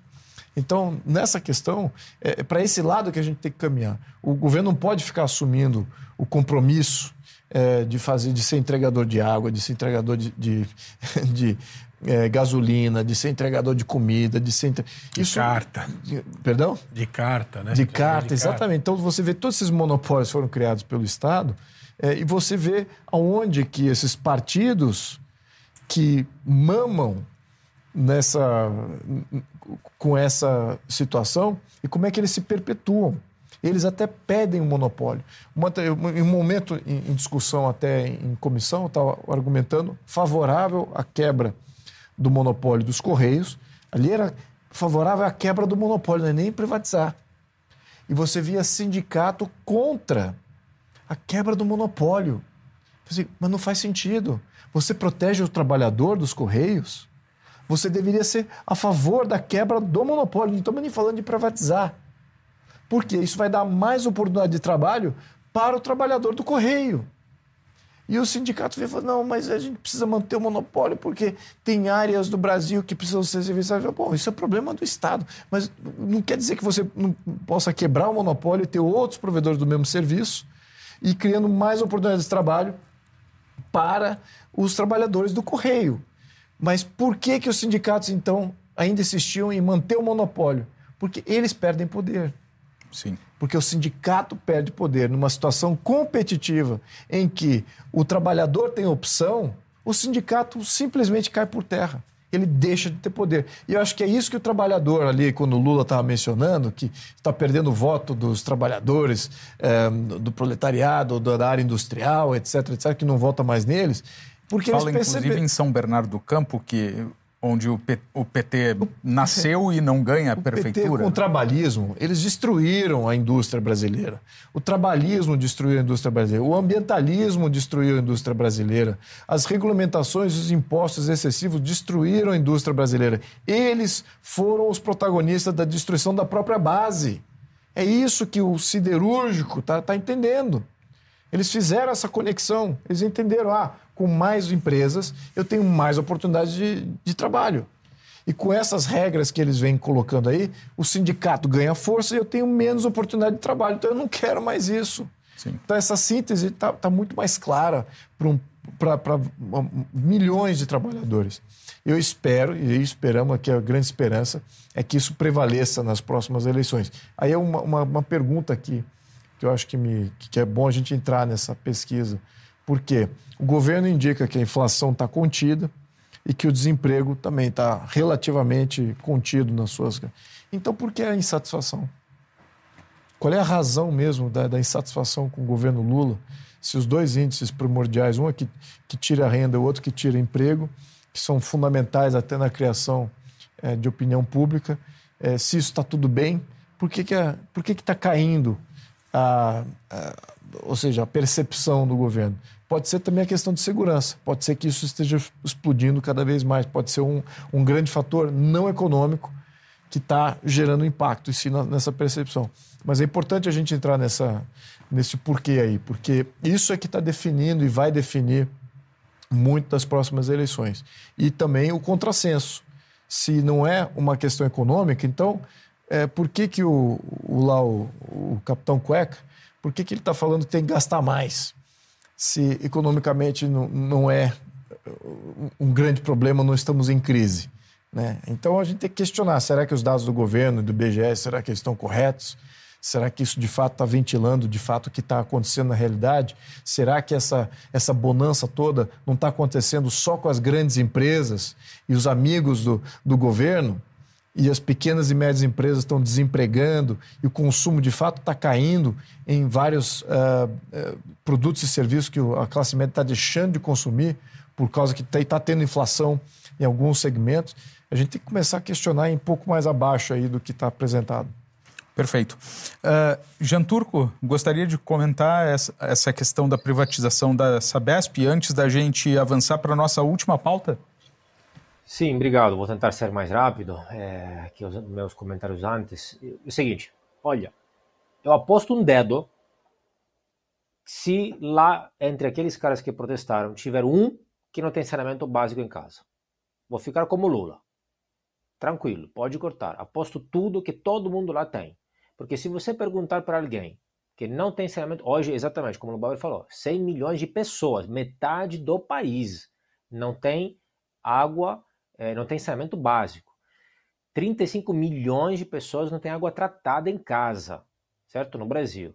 Eu aposto assim, se você perguntar para uma dessas pessoas que não tem esses serviços públicos, se ele quer o monopólio estatal ou se quer privatizar, se alguém deles te responder que quer, que, que, que não quer privatizar, traga aqui, vamos mandar para um psiquiatra, mas um bom, porque evidentemente tem alguma coisa a ser, a ser estudada aí. Porque evidentemente a pessoa que está nesta condição de fato é pragmática. Ele não quer é, saneamento básico estatal ou privado, ele quer saneamento básico. Ponto. Então, se o Estado não consegue fazer, se tem esses dados vergonhosos em 2023, gastando depois dinheiro em cretinices, coisas, subsídios é, de, de é, regressivos, inclusive, de baixo para cima, dos mais pobres que financiam BNDES, grandes empresários, etc., e não tem dinheiro para fazer saneamento básico, que deixam o privado fazer. É uma questão prática, pragmática, não é uma questão ideológica. É, antes do marco saneamento, é, tinha 3 bilhões de investimento pelas empresas estatais em saneamento básico. Com o marco saneamento, passou para 72 bi. Então, assim, do que estamos falando? Essa é uma praga do país que devia ser resolvida já faz não décadas, séculos atrás. É uma vergonha que ainda. Outro dia li uma matéria que se calcula que cerca de 11 mil pessoas morrem por ano por falta de, no Brasil por falta de saneamento básico. Deve estar entre as, as maiores causas de morte, junto com doenças cardiovasculares, eh, acidentes de carro e, e criminalidade, cerca de 40 mil cada uma dessas. Então é uma urgência. Essas pessoas têm saneamento básico em casa e, de fato, podem estar bem intencionadas quanto querem, mas impedem que os mais pobres tenham também, privado ou estatal que seja. É, inclusive, essa questão de monopólio estatal, bem público, é, saneamento básico não é nem bem público, por exemplo, é um bem privado, tecnicamente falando. Existe toda uma categoria, uma classificação. Você tem os bens privados, bens comuns, bens de clube e bens públicos. E este aqui é um bem privado que pode ser fornecido pelo privado tranquilamente. É, e olha, mesmo quando alguém pode considerar isso como monopólio estatal, olha o absurdo da situação, né? É um monopólio natural, desculpa. Eles falam, ah, como é monopólio natural, então não podemos deixar na mão do privado, porque senão vai lucrar, vai aumentar o preço, depois os pobres não vão conseguir pagar, etc. E aí, qual é a solução genial que os caras aprontam para os monopólios naturais? É, como é monopólio natural e não pode ser monopólio privado, então vamos criar um monopólio estatal, uma empresa estatal, depois vamos criar uma agência estatal que vai fiscalizar a empresa estatal. Genial! Dá para ver como funciona muito bem. É exatamente o contrário. Você tem que privatizar o serviço e, eventualmente, se o preço, onde quando o preço fica muito alto e alguém não consegue pagar, é muito simples. Você financia, você Estado financia eventualmente a pessoa, o usuário, e não o serviço. Porque quando você subsidia a empresa ou mantém a empresa estatal, você está, na verdade, gerando é, privilégios para os funcionários da empresa, como muitos daqueles lá que devem estar protestando você está querendo ajudar os funcionários das empresas e não as pessoas usuários. É muito mais barato, muito mais conveniente, muito mais justo você privatizar o serviço, você consegue uma performance melhor, uma, uma entrega melhor, o privado oferta, produz aquele serviço melhor, e aí eventualmente o Estado ajuda quem não consegue. Isso é factível, tecnicamente fácil, é feito em vários países e você obtém os dois resultados: a eficiência do privado não fornecer o serviço e garante quem não consegue pagar uma ajuda para eles, para ele pagar também. Muito bom. Bom, avançando para a nossa última eh, pauta, né, o Ministério Público Federal divulga o balanço sobre os trabalhos relativos ao, ao 8 de janeiro. É, né, então, é, vou pedir para a produção colocar na tela o resumo desses é, pode ser, pode ser o próximo, né? Porque eles falam em atos antidemocráticos, mas ali total de, de denunciados foram 1.412, sendo 1.156 acusados de incitar os atos de os atos antidemocráticos, 248 responsáveis pela execução dos ataques, oito agentes públicos por omissão imprópria, né, uh, eh, 236 alegações finais já apresentadas pelo Ministério Público Federal. E aí, avançando. Das, então, houve 30 pessoas condenadas, né, de 3 a 17 anos de prisão e multa coletiva no valor de 30 milhões de reais. Bom, quem gostaria de comentar?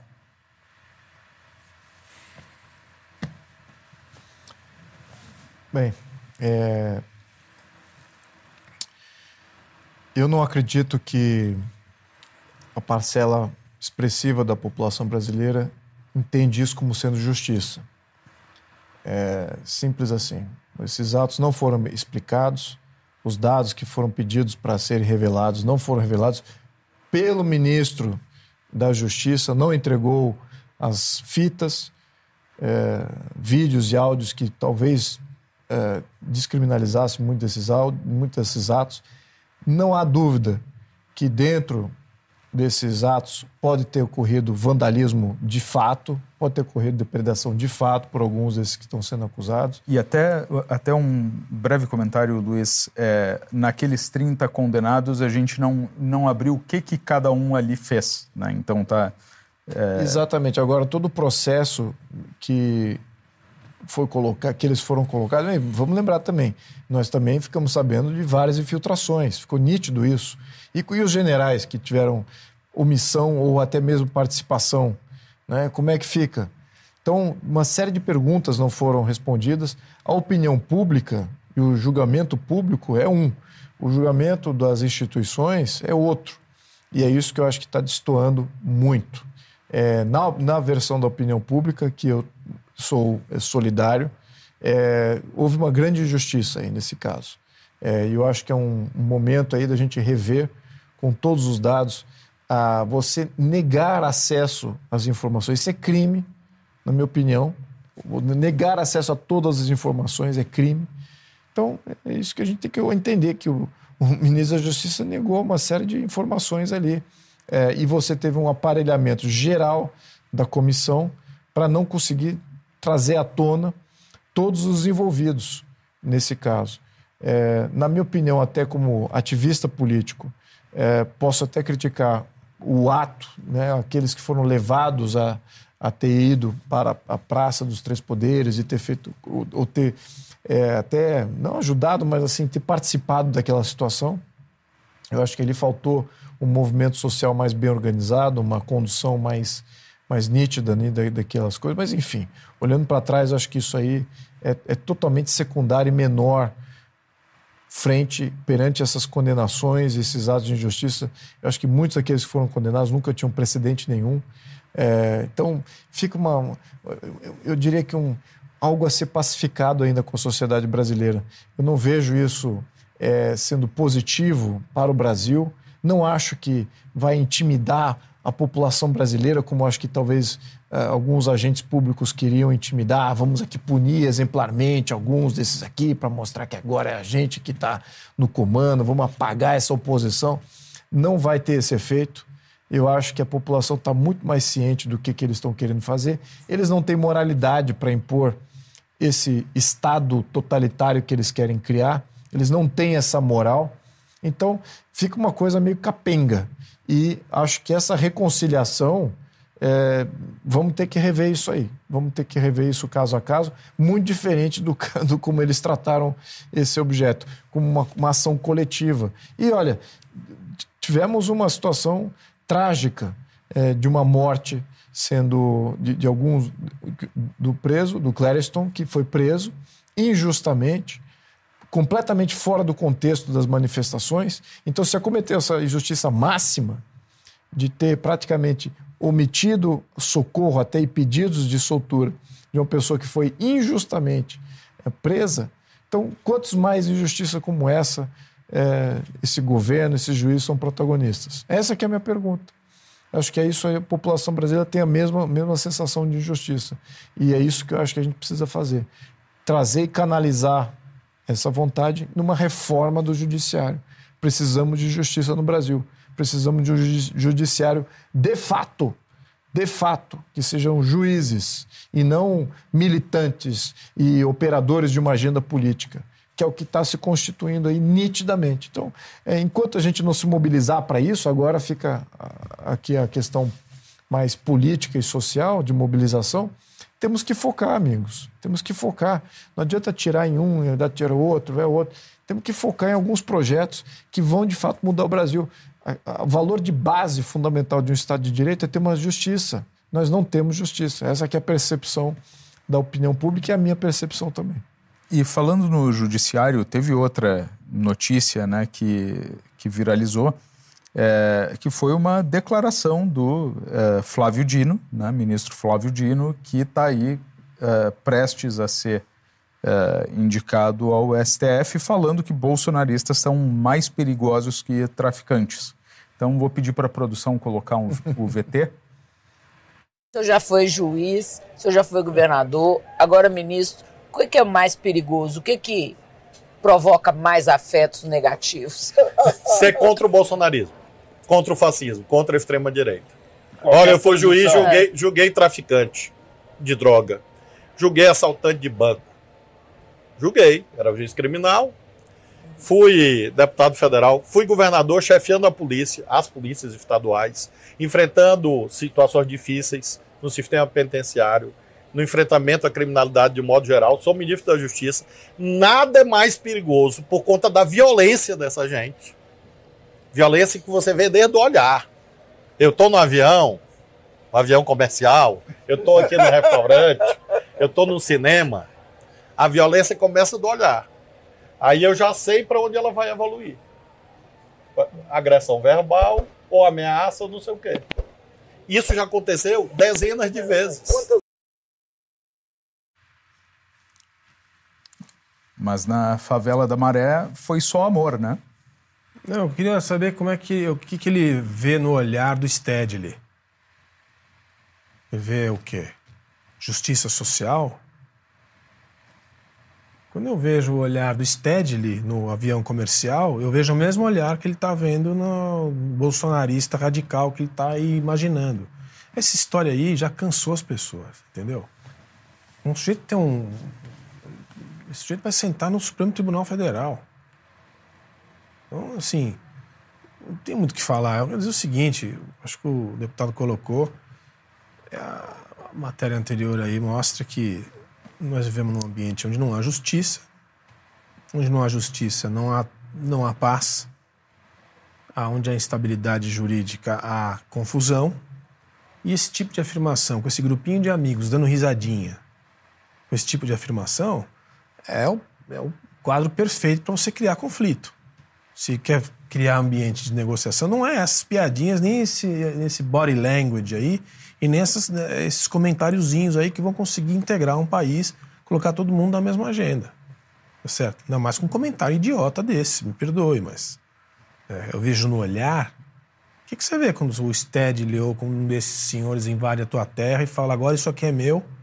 Um país que tem Ministério da Agricultura, Ministério do Desenvolvimento Agrário, Instituto Nacional de Colonização e Reforma Agrária, que tem um processo de reforma agrária estabelecido há décadas, portanto tem reforma agrária. Aí o sujeito chega na tua casa e na sua fazenda e simplesmente manda você sair.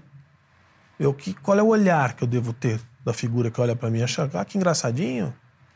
Eu não consigo entender é, qual é a conversa que tem aqui na mesa. Não sei, nós vamos ter problema. Nós vamos ter problema. Nós, nós estamos tendo problema. Tá certo? Nós estamos tendo problema e nós vamos ter mais problema. Sim. Os bolsonaristas são as velhas do bingo. Se, se, se, isso é a encarnação do mal, então estamos bem tranquilos. Então, se este é o problema do Brasil, podem estar tranquilos, ficar, dormir com as portas abertas. Eu acho que este é um dos vários problemas dos quais nós falamos aqui várias vezes, que é é muita desonestidade intelectual.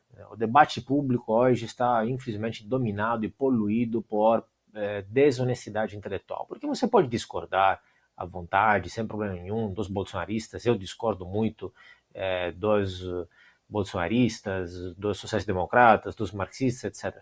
Agora, afirmar o que foi afirmado aqui é claramente uma mentira, não é uma mera caricatura, é uma mentira, é uma instrumentalização, é um exagero é quase uma desumanização do adversário político. Né? Aquele que é, deveria ser, num ambiente ideal, o mero adversário político, vira o inimigo ou até uma figura desumanizada mesmo daqui a pouco. Alguns já fizeram algumas declarações deste tipo. E essa é a receita para o fracasso, evidentemente, porque gera o quê? Com essas declarações. Agora os bolsonaristas vão ouvir isso e, ah, não, que agora eu realmente entendi que eu estava errado, vou me converter, vou mudar de opinião. Eles vão só se é, ficar ainda mais frustrados, com raivas, né, ficar bravos, tudo isso e se extremizar. É, inclusive, este bolsonarismo é, é, cria do marxismo, é cria do PT, é cria da Dilma, é cria de todos eles, toda essa turma aí. Já escrevi isso várias vezes. Quem elegeu o Bolsonaro foram eles Fora eles que destruíram a economia é, com Dilma e Mantega, foi, quem elegeu Bolsonaro foi quem fez é, escândalos de corrupção, casos de corrupção com o BNDES, quem elegeu Bolsonaro foi quem financiou empreiteiras em países no, no, exterior, em países autoritários amiguinhos. Quem elegeu Bolsonaro foi é, quem ajudou os sindicatos com verbas, impostos sindicais, subsídios diretos e indiretos. quem elegeu Bolsonaro foi quem cria conflito social entre, entre as pessoas e gera classes, fala de classes sociais, minorias sociais e gera conflito social artificial, são eles que criaram Bolsonaro. O bolsonarismo nada mais é do que uma reação, certo ou errada uh, que seja, a tudo isso. Né? Uh, então, você quer o quê? Agora, com essas declarações, vai resolver o quê? Exatamente o contrário. Eles jogam nisso. É aquele velho ditado né, dos romanos: divide et impera. Divide a população e manda e governa. Eles conseguem governar e manda, mandar e desmandar a próprio prazer. Por quê? Porque dividem a população. E nós, bobos, nos dividimos entre bolsonaristas e lulistas, petistas, qualquer coisa isso seja, e aí, é, é e aí o, o, o governo é, surfa em tudo isso. Quando, na verdade, nós deveríamos entender, entender que a população tem interesses em comum e deveríamos estar mais unidos e, e, e, eventualmente, quem está indo contra a população são eles. É uma elite política que é dona do país e que faz o que quer e que usa para o próprio prazer e para os próprios fins o território, eh, as commodities, o gado e as pessoas também. Os inimigos não são os lulistas e os bolsonaristas. Na pior das hipóteses, são pessoas que entendem de forma diferente, que entendem errado, que podem não conhecer alguns aspectos, ser ignorantes sobre outros, que têm ilusões, expectativas que não eh, se baseiam em realidade, etc. Pessoas que estão erradas. Agora, os inimigos são outros. Essa é uma estratégia intencional para dividir a população e gerar ainda mais, eh, ainda mais polarização, que foram eles que criaram.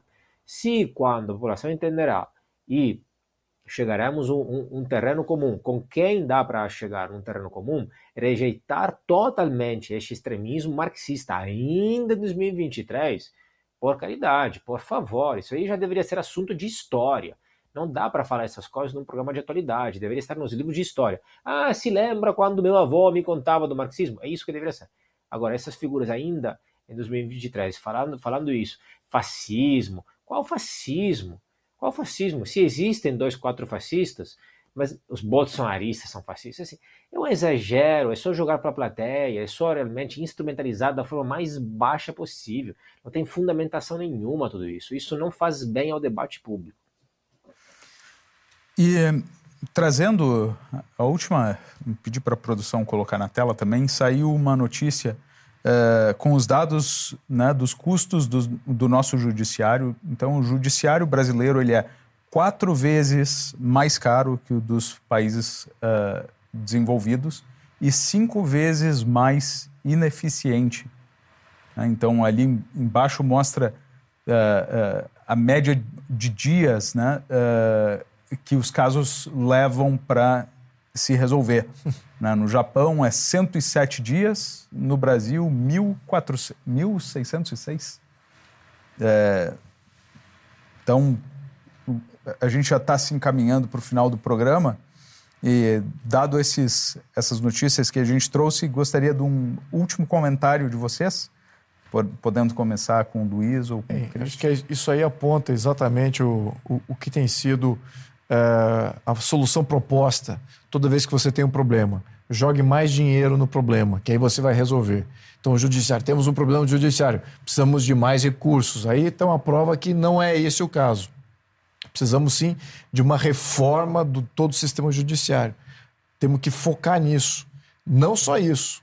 Né? De momento, temos que falar: olha, não nomeie esse, essa personalidade aí que, que se apresentou aí um pouco antes para o STF, porque está nítido o, a visão preconceituosa. Oh, olhei no olho, já identifiquei. Isso é preconceito. Tá, tá, ficou nítido que é preconceituoso, que é arbitrário, que ali não está para defender a justiça, que está para defender preconceitos, ranços e, e recalques pessoais ou até mesmo políticos contra a população brasileira. Isso não é digno do STF. Agora, temos que mudar o processo seletivo. Isso vem com uma reforma do judiciário. Não só do STF, STJ tem problemas, Ministério Público tem problemas, toda a parte de carreira tem problemas. Então, uma reforma do judiciário é fundamental. O povo brasileiro tem que se engajar em torno disso e cobrar dos seus parlamentares. Então, mensagem uh, última aqui, temos uma, essas nomeações que têm que ser bloqueadas no Senado.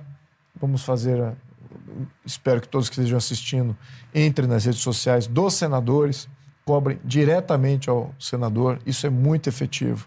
E também deem apoio a todas as propostas que vêm para reformar o Poder Judiciário. São fundamentais, tem que dar força aos deputados do centro. Os deputados de oposição vão dar, vão dar apoio, mas precisa dar for, mostrar força nas ruas e nas redes para fazer uma reforma profunda do sistema judiciário. É isso que está no, diria que premente para que a gente ainda tenha um Estado de Direito do qual que a gente possa resgatar um país num segundo momento. Obrigado, boa noite. Christian. Os, os dados falam por si. Comparação ali já mostra que tem uma Constituição que é inoperante e impossível de se aplicar. A gente tem um Supremo que tem 11 constituições e o resultado são 100 milhões de processos numa população de 200 milhões.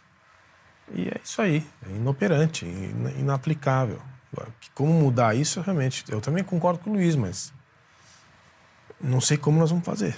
E o que lembra um pouco a situação da educação, né? que o Brasil gasta tanto ou mais que alguns países desenvolvidos não e entrega. os resultados são, no mínimo, questionáveis. Né? Uh, Jean Turco, último comentário. Breve, vamos dormir, vamos acordar cedo amanhã, vamos trabalhar porque essa conta não se paga sozinha. Tá certo. Bom, estamos encerrando mais um Cartas na Mesa. É, foi um prazer contar com a participação de vocês novamente. É, semana que vem, Renato Dias de volta. Né? Agradeço ao pessoal de casa né? ficar conosco até agora, acompanhando essas notícias. É, é importante né? a gente estar tá, é, ciente do que está acontecendo e, e, não sermos simplesmente conduzidos é, é né? cegamente, né? Então, convido também a público de casa que ainda não é membro. Esse programa ele é financiado pelos nossos membros, são mais de 400 mil membros da Brasil Paralelo, né, que permitem que esse programa esteja uh, no ar gratuitamente. Uh, se não é esse o momento para você se tornar membro, deixa o like, compartilha e nos vemos na próxima segunda-feira. Boa noite.